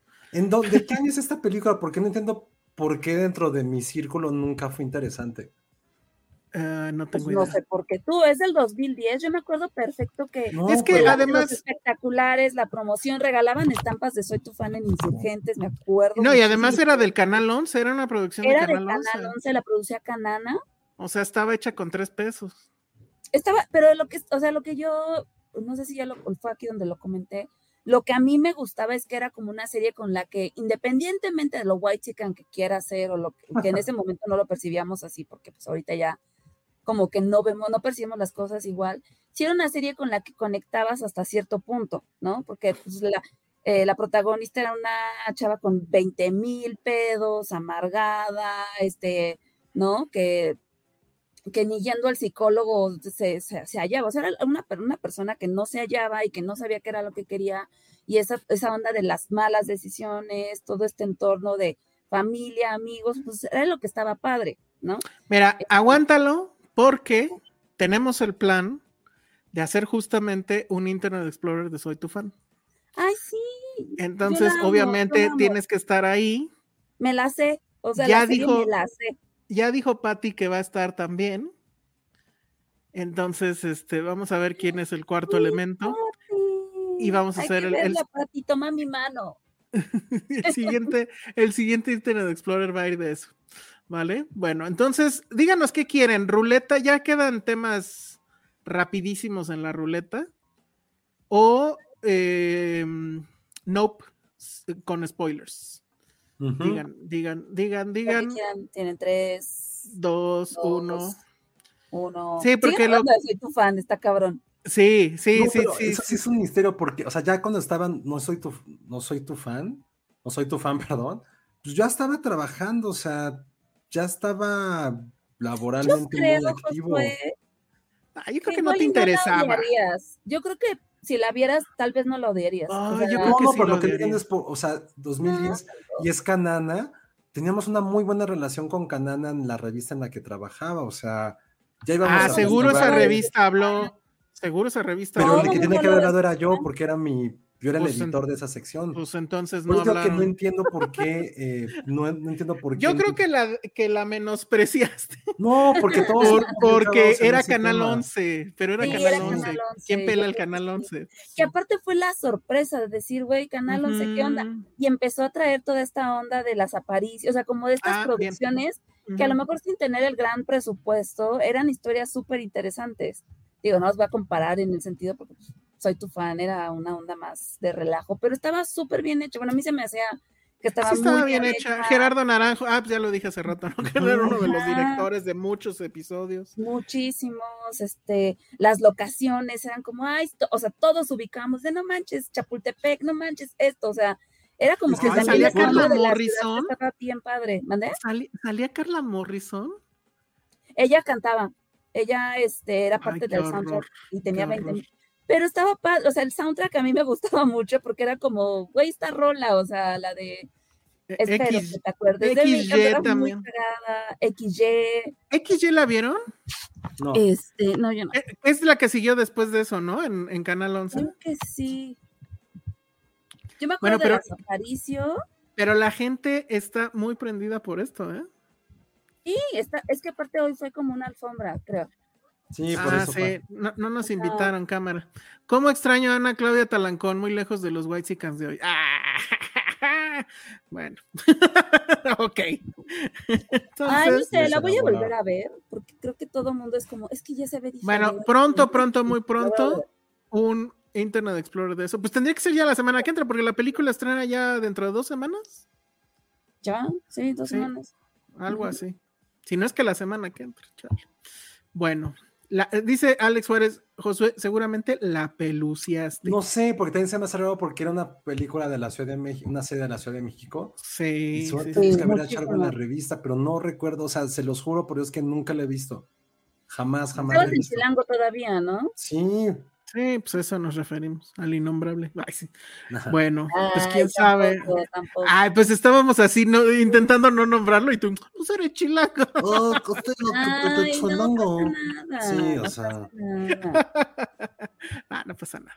Estoy Luego, buscando la de hecho en, Chi- en Chilango para ver si se No, si no va a existir algo de hace no va a 12 existir. años. Sí, claro. Sí, él, él sabría, él sabría. No. Bueno, este, nos están preguntando por lo de David Bowie. Mañana ya sale el TikTok, donde va a salir la tercera y última pregunta para que se puedan llevar esa, eh, esa muñeca de, de Barbie David Bowie y que además casi empata con la película, que ya dijimos viene el 16 de septiembre, entonces eso va a estar muy bueno.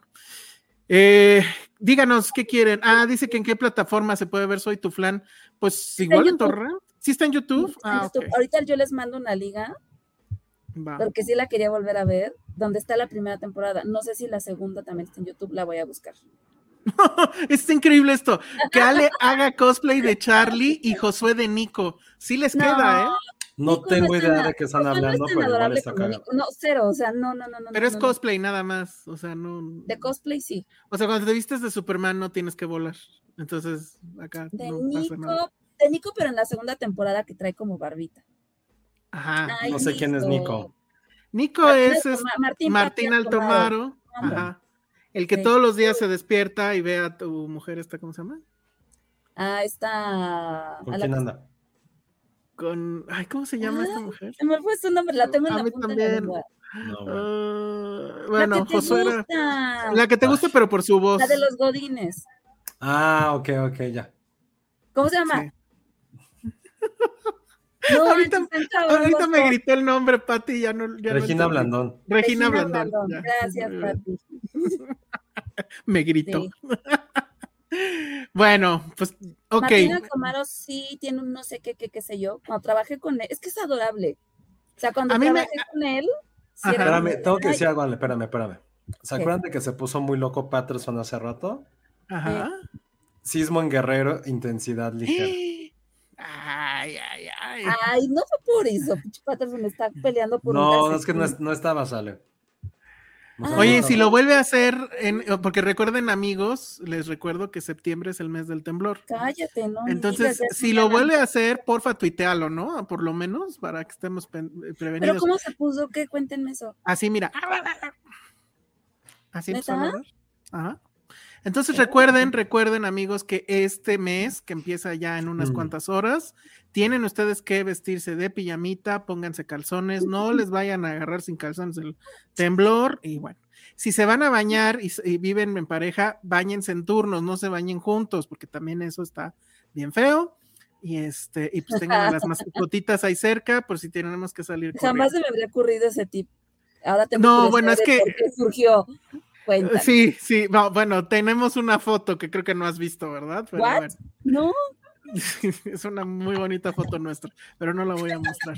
Bueno, entonces, este, que el público diga qué quiere, ya la- lo que queda en la ruleta ya es prácticamente nada, sale en cinco minutos, o mejor, este, si quieren que digamos de Nope con spoilers.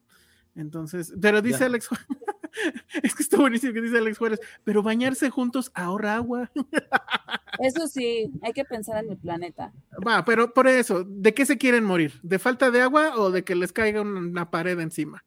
Ustedes decidan. Ah, bueno, creo que ahí depende de tu edificio, ¿no? Pues depende de la ciudad. Aunque, aunque en defensa, todos los, o sea, los que te entrenan así para sobrevivir y demás, dicen que el mejor lugar donde te puedes refugiar es el baño, porque si se cae o algo, como es la estructura más pequeña, es menos probable que se desplome sobre ti y tienes fuentes de agua. y, puedes cosa. hacer pipí. Pues Muy no, pero pues en lo que te encuentran al menos tomas ahí agüita. Dice Isaac Sí. López, qué buen momento para vivir en un quinto piso. Lo siento Ah, mucho. cuídate. Cuídense todos, y en serio, sí, sí Otro duerman tip, con calzones con una pila, tengan una pila a la mano cargada. para salir cosa. corriendo por la pila. Sí. Bueno, que, que nos hable de One Piece. No, por favor, ya no hay tiempo. Ya ganó Nope con spoilers. No, yo estoy traumada con One Piece, lo siento. Bueno, pero ahorita vamos Sí. a hablar de Nope con spoilers. Y pues, ¿qué quieren que les digamos? Yo no entendí por qué. Bueno, es una playera de Rage Against, ¿no? De la, la- donde sale Zapata. Pero la verdad es que el alien tiene forma de sombrero charro, ¿no? Sí. Ya vamos sí, a hablar de con spoilers, ¿eh? Entonces, Sí, sí, sí. Sí, por eso estoy diciendo. El Eh, alien pero tiene sombrero charro. Es eh, como una la nave bailable, es como un sombrero charro Es gigante. una Espera, bailable. No es ninguna nave. Ah, bueno, no, Es claro. un animal. Claro, es, es un ente vivo. El Sí, primer sí. gran spoiler que le Ah, vamos perdón. a decir. No puedo hablar. No ¿Qué? puedo hablar. Pues porque Porque hay alguien aquí que no la ha visto. Ay, no, que se vaya a otro lado. Ya, hablen ustedes, no voy a decir nada. Solo voy a decir sí, no, tal vez. No, que se ponga audífonos. Sí. Bueno, ya está ya en, su- en el cuarto, pero voy a hablar muy poco. Venga, venga, venga. O va- habla bajito. Tienes el micrófono. Voy a hablar bajito. Va a ser el AMR, ¿o ¿cómo se llama eso? De no. Ah, algo así. la eso. nave, la nave es un sombrero. Es un sombrero Ay, bocón. no, bueno, sí, puede ser la analogía, está interesante. Ah, lo que está diciendo Ana Fox. A Ana ver, Fox. léalo Ana alguien. Fox dice que el alien es literal como una vagina. Cuando se los traga parecen espermas entrando. Sí, Sí, totalmente. sobre todo en esta parte de que las paredes y están así, sí también lo pensé un poco, pero Yo- eso a mí me causó mucha como ansiedad, muchísimo. Yo no había pensado en eso, pero puede ser que sí. Y luego la sangre, Ah, sí. ser, Oye, Por la- sí, ¿eh? está cañón. Muy bien, Ana. Sí, si no quieren escuchar spoilers, es momento de que le lleguen. Porque lo dijimos la semana pasada, es una película que se tiene que hablar de spo- con spoilers. Porque si bien la semana pasada en el episodio anterior la analizamos, creo que no lo hicimos a profundidad. Porque sí tiene un gran giro de tuerca, que está casi en las tres cuartas partes de la película, cuando se dan cuenta que, este, que no es una nave espacial como todos creíamos, sino que es un animal viviente. O sea, este alien es tal cual como un sombrero blanco o como un, pues sí, como un frisbee, que, que todo lo que está pasando es porque se está comiendo a los caballos de- del rancho y también Mm. se está comiendo a personas, a todo, todo ser vivo. Y lo que estos güeyes hacen, y por eso les dije que para mí era como esta analogía perfecta de ver un documental, es ver cómo están retratando, cómo tienen, quieren capturar todo lo que está haciendo este monstruo, es que no es monstruo, este animal o este ente que solo lo único que quiere hacer es alimentarse aquí en la Tierra. Entonces, yo como lo percibí fue así de, güey, estamos ya como, ya no somos lo primero en la cadena alimenticia. Y qué es lo que queremos hacer es cómo estamos sobreviviendo, cómo lo estamos entendiendo y cómo durante miles y, bueno, sí, miles y miles y miles y miles de años, nosotros hemos sido el número uno y nos damos este lujo de poder entretenernos o de poder o tener estos animales como algo que nos sirven a nosotros. Por eso siempre está como presente la parte de los caballos o la analogía con lo que pasa con el changuito, que es como, güey, a uno nos sirven de transporte y nos hacen famosos y nos dan de comer, el otro changuito algo que lo hacemos por entretenimiento y al mismo tiempo nosotros nos los comemos también. ¿Por qué no hay alguien que lo vaya a hacer de esa forma? O sea, ¿por qué, ¿por qué es tan difícil entender esta parte de nosotros ahora somos un eslabón abajo y vamos a ver cómo vamos a sobrevivir? Eso fue lo que me gustó mucho de, de la película y cómo todo tiene que ver con la parte de retratarlo, de que si no lo vemos no existe.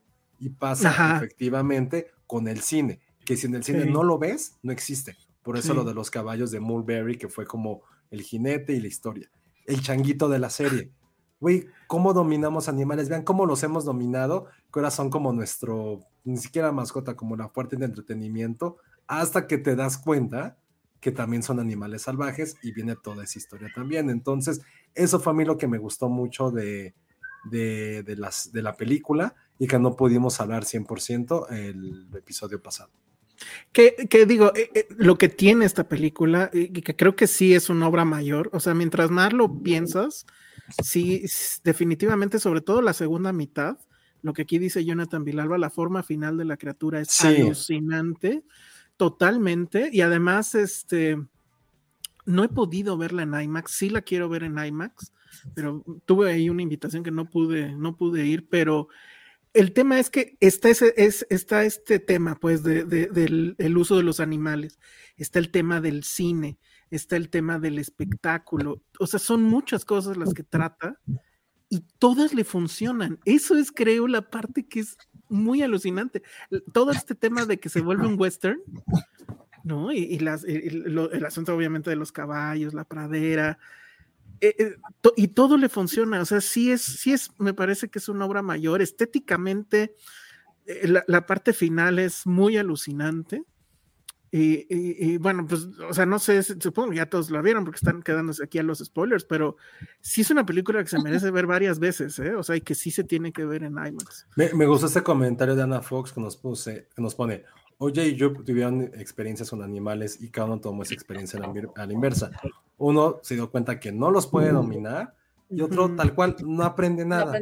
Justo ese es el punto, que es como esta necesidad de decir, güey, si no estamos cambiando lo que estamos haciendo, no va a ocurrir. Entonces, eso también me, gustó mucho. Es la arrogancia de, pensar que podemos dominarlo todo. y ahora, curioso que hablemos de arrogancia, porque ahora no sé si supieron que ya Jordan Peele está coqueteando con la idea de que si haya una especie de segunda parte o otro relato que esté sucediendo en ese mismo universo y supongo que con el mismo, pues la misma bestia o no sé. No, ya que le pare, fue bueno. Yo siento que debe de pararle, pero pues la lana, ya sabes. Y, y sí, es un truco que no sé si le va a salir dos veces, porque sí está complicado, ¿no? Bueno, puede ser, porque aquí, aquí, por ejemplo, y creo que lo platicamos, los primeros 45, la primera hora es, es complicada de esta película. es muy complicada. Creo que si ya sabemos de qué trata, puede ser algo un poco más inmersivo en terror. Sí. No lo descarto, se me hace buena idea si lo sabe plantear. de hecho, hasta me gustaría, porque no quiero todo el rollo de lo que ya vimos. Ya, ya nos entró la parte filosófica, ya métenos en la parte realmente de suspenso, terror, aliens. Quiero ver sangre y miedo de salir de mi casa. Más escenas como la del granero, ¿no? Sí, estuvo muy cagadas. No manches, sí me espanté en eso, sí estaba así. No. Oigan, esto estuvo muy bueno. Dice: el changuito se vería súper falso. Aún así, esa escena fue un gran momento. Y no sé si sabían que, o sea, obviamente es un animal de CGI, digo, iría contra la propia lógica de la película que, que, fuera real. Pero lo hicieron con motion capture y el motion capture lo hizo este hombre que se ah, llama Terry Notary, que es el mismo de, ¿cómo se llamaba esa película? Este, The Square. The Square donde él en esa película justo está haciendo un performance donde le hace como chango, pero así, o sea, los movimientos que son y, o sea, básicamente vuelve a hacer lo mismo en esta. Eso es un gran dato, no me acuerdo dónde salió, nos lo mandaron, este, pero creo que de hecho le suma a, a la película, porque a mí sí me pareció muy realista los movimientos. O sea, decían que se ve chafa, yo, a mí me pareció que se veía increíble. Pero eso, eso estuvo muy bueno. termina, o sea, pensando ahorita en Jordan Peele, ¿cómo termina este Oz? Mm, el- Agarrándose de la mano todos. ¿no? Ajá, exacto. Con el, pero era esa cosa que sí sucedió, ¿no? Del Hands De Around Hands America. America, o sí. algo- Ajá, exacto. ¿Pero por qué? ¿Que estuvieran Es conectadas? que o no, qué? estaba pensando como, como que, no sé ustedes, sentí que este era como el primer happy ending de, de Jordan Peele, o sea, en general de que, bueno, se salvaron los que se tenían que salvar, todo bien, conseguí la foto, este, Ah, bueno. otra. No sé, en ese sentido. Es que había también un, mucho debate en internet Ajá. que estaban diciendo, así como que hay un grupo que dice, ahí están bien pendejos. O sea, él obviamente no sobrevive. Eso que está ¿De viendo cuál? ella es como, ah, ah, él no Ah, sobrevive. Ah. Y lo que ella ve es como si fuera un, lo que ella quisiera ver, ¿no? De- ¿Basándose en qué? o sea, Es una interpretación, ¿está bien? pues sí, Puede ser. pero, pero También está muy absurdo que sobrevive el hermano después de todo el desmadre. ah, pero a mí me parece que es eh, fundamental que sobreviva. Sí, porque al final es como, bueno, aprendí a no a domarla a la bestia, pero sí a controlarla. Jack Fan dice, acaba como telenovela de Lucero, no sabes si se quedó la gemela buena o la mala. Totalmente. No, bueno, es que para mí debe de sobrevivir porque ahí está No, en otro- Oz. Ah, en Oz, claro, sí. No, yo digo acá, este, en, en, eh, en Nope. No. O sea, sí tiene que sobrevivir él porque siento que ese es el otro rollo y que ese es de todos los temas que toca el que a mí me gusta más, que es este asunto de lo análogo contra lo digital, ¿no? Y entonces, pues sí, tiene que sobrevivir porque le ganó a, a la máquina perversa que está allá arriba, ¿no? Pero en efecto, no, nunca se entiende si sí o no. Como que lo lógico hubiera sido que no, tal vez, pero, ay, come on. Digamos que sí. Llegó Moe y los rescató a todos. Oigan, Exacto, y, fue. y bueno, y todas las referencias con Spielberg, ¿no? Todas. Todas. Está Aquí nos, o sea, a mí esa escena del granero sí está muy hardcore. Para mí sí fue muy hardcore haberla visto. Sí estuvo muy fuerte, me gustó mucho. Es una estupidez en lo que acaba. Pero esa escena del granero, creo que de toda la filmografía de Jordan Peele, sí es la que más miedo me ha dado. Incluso a mí personalmente creo que sí es de las escenas que en mucho tiempo no me ponía tan, tan nervioso. Yo creo que maybe desde el conjuro. O sea que ¿El Conjuro, famoso la aplauso? neta- Sí, esa escena del aplauso. Entonces, Sí. No, yo, sí yo, a mí la verdad es que la, lo- la parte de terror sí me fue super X, pero la, todo la, toda la secuencia final y todo el asunto de él cabalgando y la moto y los muñequitos. ¿Pero del granero no te dio miedo? Está padre. La verdad no. Es que, ¿sabes cuál fue el problema? No, pero ¿sabes por qué fue el que no me dio miedo, digamos? Porque el payoff, pues, es bien estúpido. Sí, Entonces, no, no, sí, pero es- el momento. El momento, más o menos, no- pero no, en general a mí no me, es- no, no me espantó como tal. O sea, lo de la mano, ahí sí me cagué en, en la que decías, ¿cómo se En llama? el conjuro. En el conjuro, ahí sí me cagué. Porque además todo el cine, Ah, estaba en silencio. estaba en no, silencio y cuando sí. pasa eso, todo el mundo gritó. Acá a lo mejor no sucedió porque era función de prensa, ya saben, somos bien nacos, ¿no? Pero este. No, bueno, y además fue prensa de avanzada, o sea, no, no fue la clásica función de prensa, pero bueno, no, a mí la verdad es que no- la par- las partes de terror no me movieron A mí tanto. solo esa ¿no? parte. Me movió mucho todo lo demás. Toda la secuencia final me parece maravillosa, o sea, que él logre hacer esa escena de, de acción y, y con estos guiños al, al western y todo ese rollo me pareció fantástico, fantástico. Lo quiero volver a ver, de hecho. En fin. Este, dice aquí que yo creo que sí vendieron su foto y salieron en Oprah, dice Jonathan Villalba. Eso está Obvio. buenísimo. Sí, eso está Sí, muy claro que sí, obvio, totalmente. Pero bueno. Dice Ana Fox que la, me, la ultra hypeaste. No, yo digo que, sí, o sea, es que yo- yo y el terror somos complicados, la verdad. No, es que Eh. justo a mí también, a mí hay muy pocas cosas que me den, que me den terror. O sea, casi Órale. nada, casi nada, y, Y siempre lo hemos platicado. Está buenísimo. Pero esa escena en particular sí fue así de, güey, no, no, no, no, ma-". o sea, sí apliqué el no mames. ¿Sabes, ¿Sabes qué me dio más, no como miedo, pero sí más, más tensión? La parte esta de la camioneta que no prende y que sí prende y que la rola va Ay, lento. muy Jurassic Park, ¿no? Muy Jurassic Park Cabrón. también. Sí, sí, sí. Sí, sí, sí. Ay, Jack Fan nos está pidiendo algo que sí debería yo de hacer, pero no sé si la vaya a poder ver. Que si habrá crítica del documental de Ajá. ¿Dónde está? Se va a estrenar en cines, pero no sé si nada más va a durar una semana o algo así. Ah, está cañón. Sí. Bueno, dice la parte donde se come a los del parque sí me dio miedo.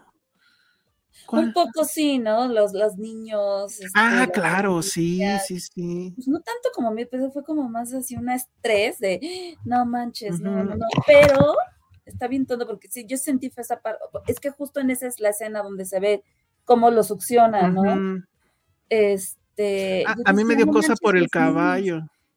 Y luego yo dije, no mames, el caballito, el caballito. Pero ya cuando ves que sí es algo, dices, ay, bueno, que muchos criticarán eso, pero yo toda la, toda la película es de ya los caballos, ya me los hubiera llevado a otro lado, no manches, señor. Ay, sí, ¿a Sí. dónde? Si no son gatos, tú. ¿A dónde te los llevas? Pues no son gatos. sé, a otro rancho. Otro rancho. Claro, me sobran ranchos. Ay, bueno. los dice, no, otro lado, no sé. dice, no da miedo, es más disturbing que otra cosa. Yo creo que sí es sensibilidad esa parte, Ana. O sea, Sí. porque sí, yo también escuché mucho de gente que justo en Ah, esas escenas. Pero sabes qué, creo que ya sé qué es lo que me dio miedo de la escena. Ahorita lo estoy analizando porque se los juro y no es por hacerme el macho ni nada de eso, porque ni al caso, pero no hay muy, muy, pero muy pocas cosas que me den miedo. Muy, pero así, creo que contadas me dos cosas. diciendo. Creo que lo que me dio miedo de esta escena es el hecho de la invasión en casa. Ese, creo que le estoy dando en el clavo es eso. O sea, sus pinches monstruos, demonios, sus, sus Summerlands, o ¿cómo se llama esa cosa de, de tu Florence Pugh?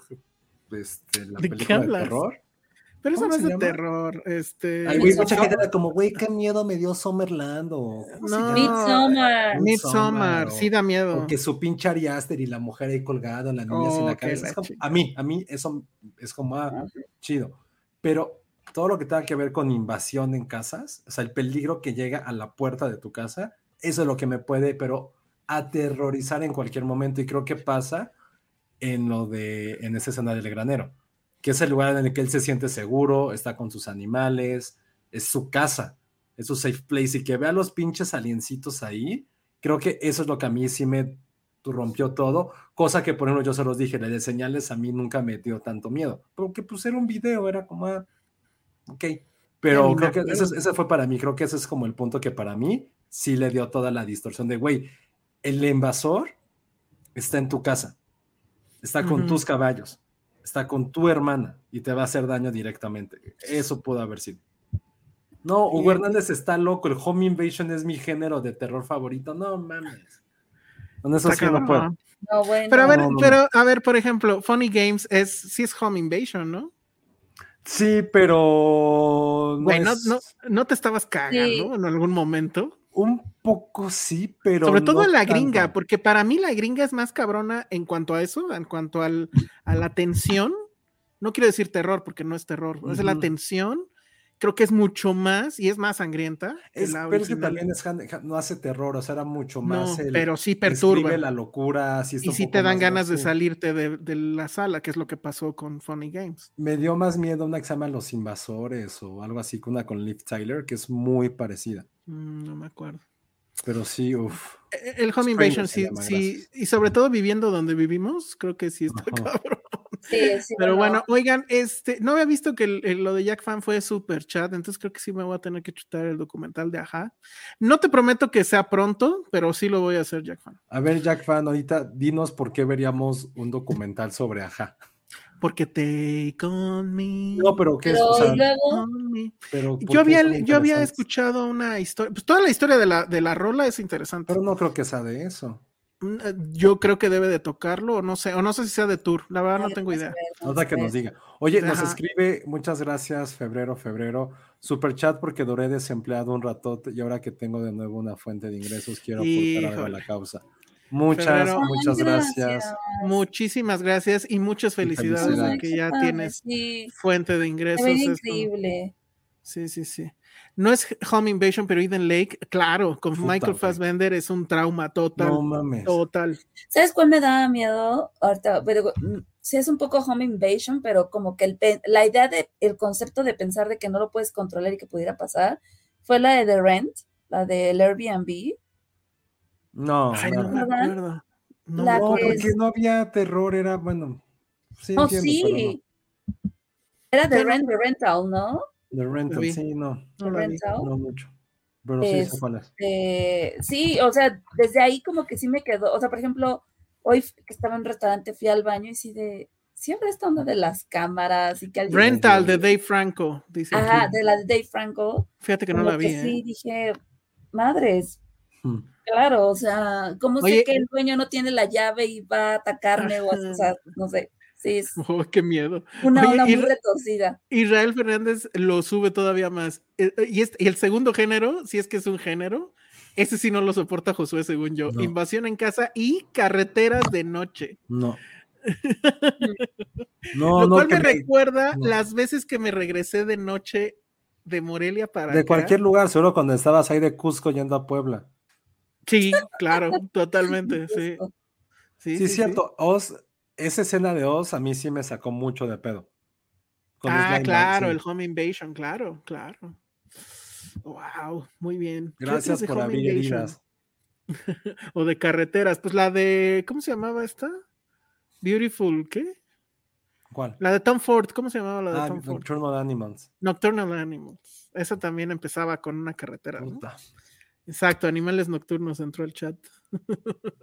Sí, no, no, no Bueno. hagan eso, dejen de hacer esas películas. Nada, están buenas. Pero No, vayan a ver, yo sí les sugiero que lo vean al menos dos veces, este, Oz. eh, Nope, no, Nope, Ah, ah, no, perdón. Mm. y este, y una de ellas sí tendría que ser en, en IMAX. Antes de que la quite, ¿quién quitará IMAX? ¿Qué viene grande? No sé. Pero ya ven que en IMAX no duran luego más de dos semanas, entonces, pues apro- Pues aprovechen. sí están durando más, ¿no? No hay... No, porque bueno, entró Thor y luego se la regresaron a Tom Cruise porque pues, dio más lana. Entonces, O sea, ¿volvieron a estrenar Top Gun en IMAX? claro, sí, Sí, así de cabrón está. Hay que rellenar. bueno, pues con eso creo que ya nos tenemos que ir. Ya duramos dos horas y hoy como empezamos más tarde, pues ya son casi las 11. Sí. Entonces, pues, vámonos. Perdonen. Nada más, este, dos avisos parroquiales. Bueno, no, más bien uno, creo. Bueno, tres. Primero, re- recordarles que el, el- el concurso para ganarse la muñeca de David Bowie de, de Barbie, mañana sale el TikTok donde viene la última pregunta, entonces estén pendientes. Las dos preguntas anteriores se dieron en el podcast anterior. Una de ellas, bueno, las dos se pueden escuchar en el podcast de audio. Y la última, o sea, bueno, la segunda pregunta solo se puede escuchar eh, eh, en el podcast de audio, es decir, en Apple Podcasts, Spotify o donde sea que ustedes escuchen podcasts. El sábado, para todos los que están, quieren o son fans de Lord of the Rings y que quieren saber qué onda con la serie, con The Rings of Power, vamos a estar ah, todos los sábados, ah, de, de aquí a que termine la serie, en, una, en un programa especial de Filmsteria con la sociedad Tokendili. Y con ellos, porque yo soy un neófito de esas cosas, con ellos vamos a hablar de qué tan buena está la serie, qué tan mala. Hay ahorita como que un pequeño hype, porque sí, al parecer a la crítica le gustó. Y le fue, le fue definitivamente bien en las críticas, pues. Entonces vamos a ver qué pasa. Y los domingos, a partir ya de este domingo, Josué, Sí, a partir de este domingo, nueve y media, vamos a intentarlo. Ajá, que se, eh, vamos a tener también podcast especial de House of the Dragon, media hora después de que termine el episodio. Y este, y va, bueno, van a estar Josué, va a estar Ale y va a haber invitados especiales y sorpresa, ¿no? Entonces, todo eso va a pasar. Vamos a tener, no, todavía no sabemos cuándo, pero sí va a haber un Internet Explorer de Soy tu Flan. Y pues ya quedamos que al menos va a estar, va a estar Ale, va a estar Patty, vamos a ver quién más nos acompaña. para, y justo pues vamos a intentar hacerlo, intentar hacerlo antes de, de que venga la película. Entonces, ya parecemos canal de televisión porque ya tenemos muchos programas. También está Licuachelas, los ya regresaron, ¿no? Los lunes. Ya, ya, re- ya se curó nuestro enfermito. Ya se curó el enfermo, me parece muy bien. Y obviamente también sigue eh, Citizen Boomer, pero el tema con Citizen Boomer ahorita es que Charlie se fue. se fue a Disneylandia.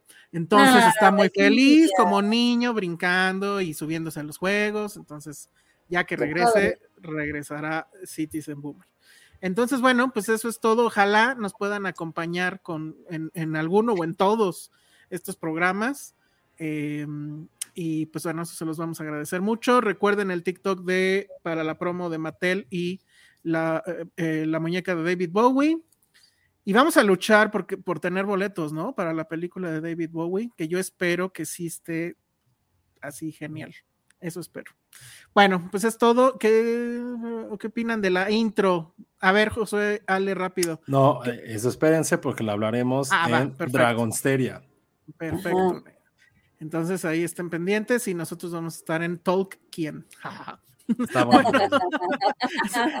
Yo solito me río de mis chistes. Sí, Bueno, pues, ah, bueno. ya, yo me río contigo. Ay, muy Ujú. bien. Muchas gracias. Ale, redes sociales. Arroba Ale Kazagi, perdonen por llegar tarde, amigos. Sí, perdonen por empezar tarde, perdón Sí. a todos los a todos los que Mucho esto trabajo. afectó, incluyendo a Harry, que ahorita lo voy a intentar sacar a pasear. Bueno, Sí. este, Josué, Arroba Josué Corro.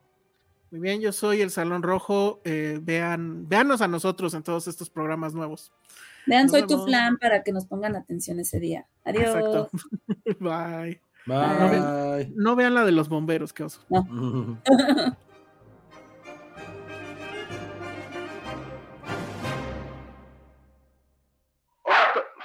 Pinche Patterson. Pero ¿sabes qué es lo peor? Que no está ladrándole a nada. No sé qué está pasando en el edificio que todos los perros están ladrando, todos. A lo mejor llegó Santa Claus. No, se pusieron bien cabrones. ¿Por qué los, por qué los perros ladran así? No, no sé. Llegó No, no, es que no sé, porque ahorita que, que lo fui como a regañar, eh, estaban todos los perros del edificio ladrando. ¿Quién sabe qué pasó? Pero bueno, ya vamos a empezar. Venga. No mames. ya. Cuando tú digas, ¿eh? Yo ya estoy. Sí, no, aquí. ya sé. Ok, venga. Una, dos, tres. Hola a todos, bienvenidos a Filmsteria, el único podcast de cine que es una fiesta de salchichas. Dixo Exile. Network.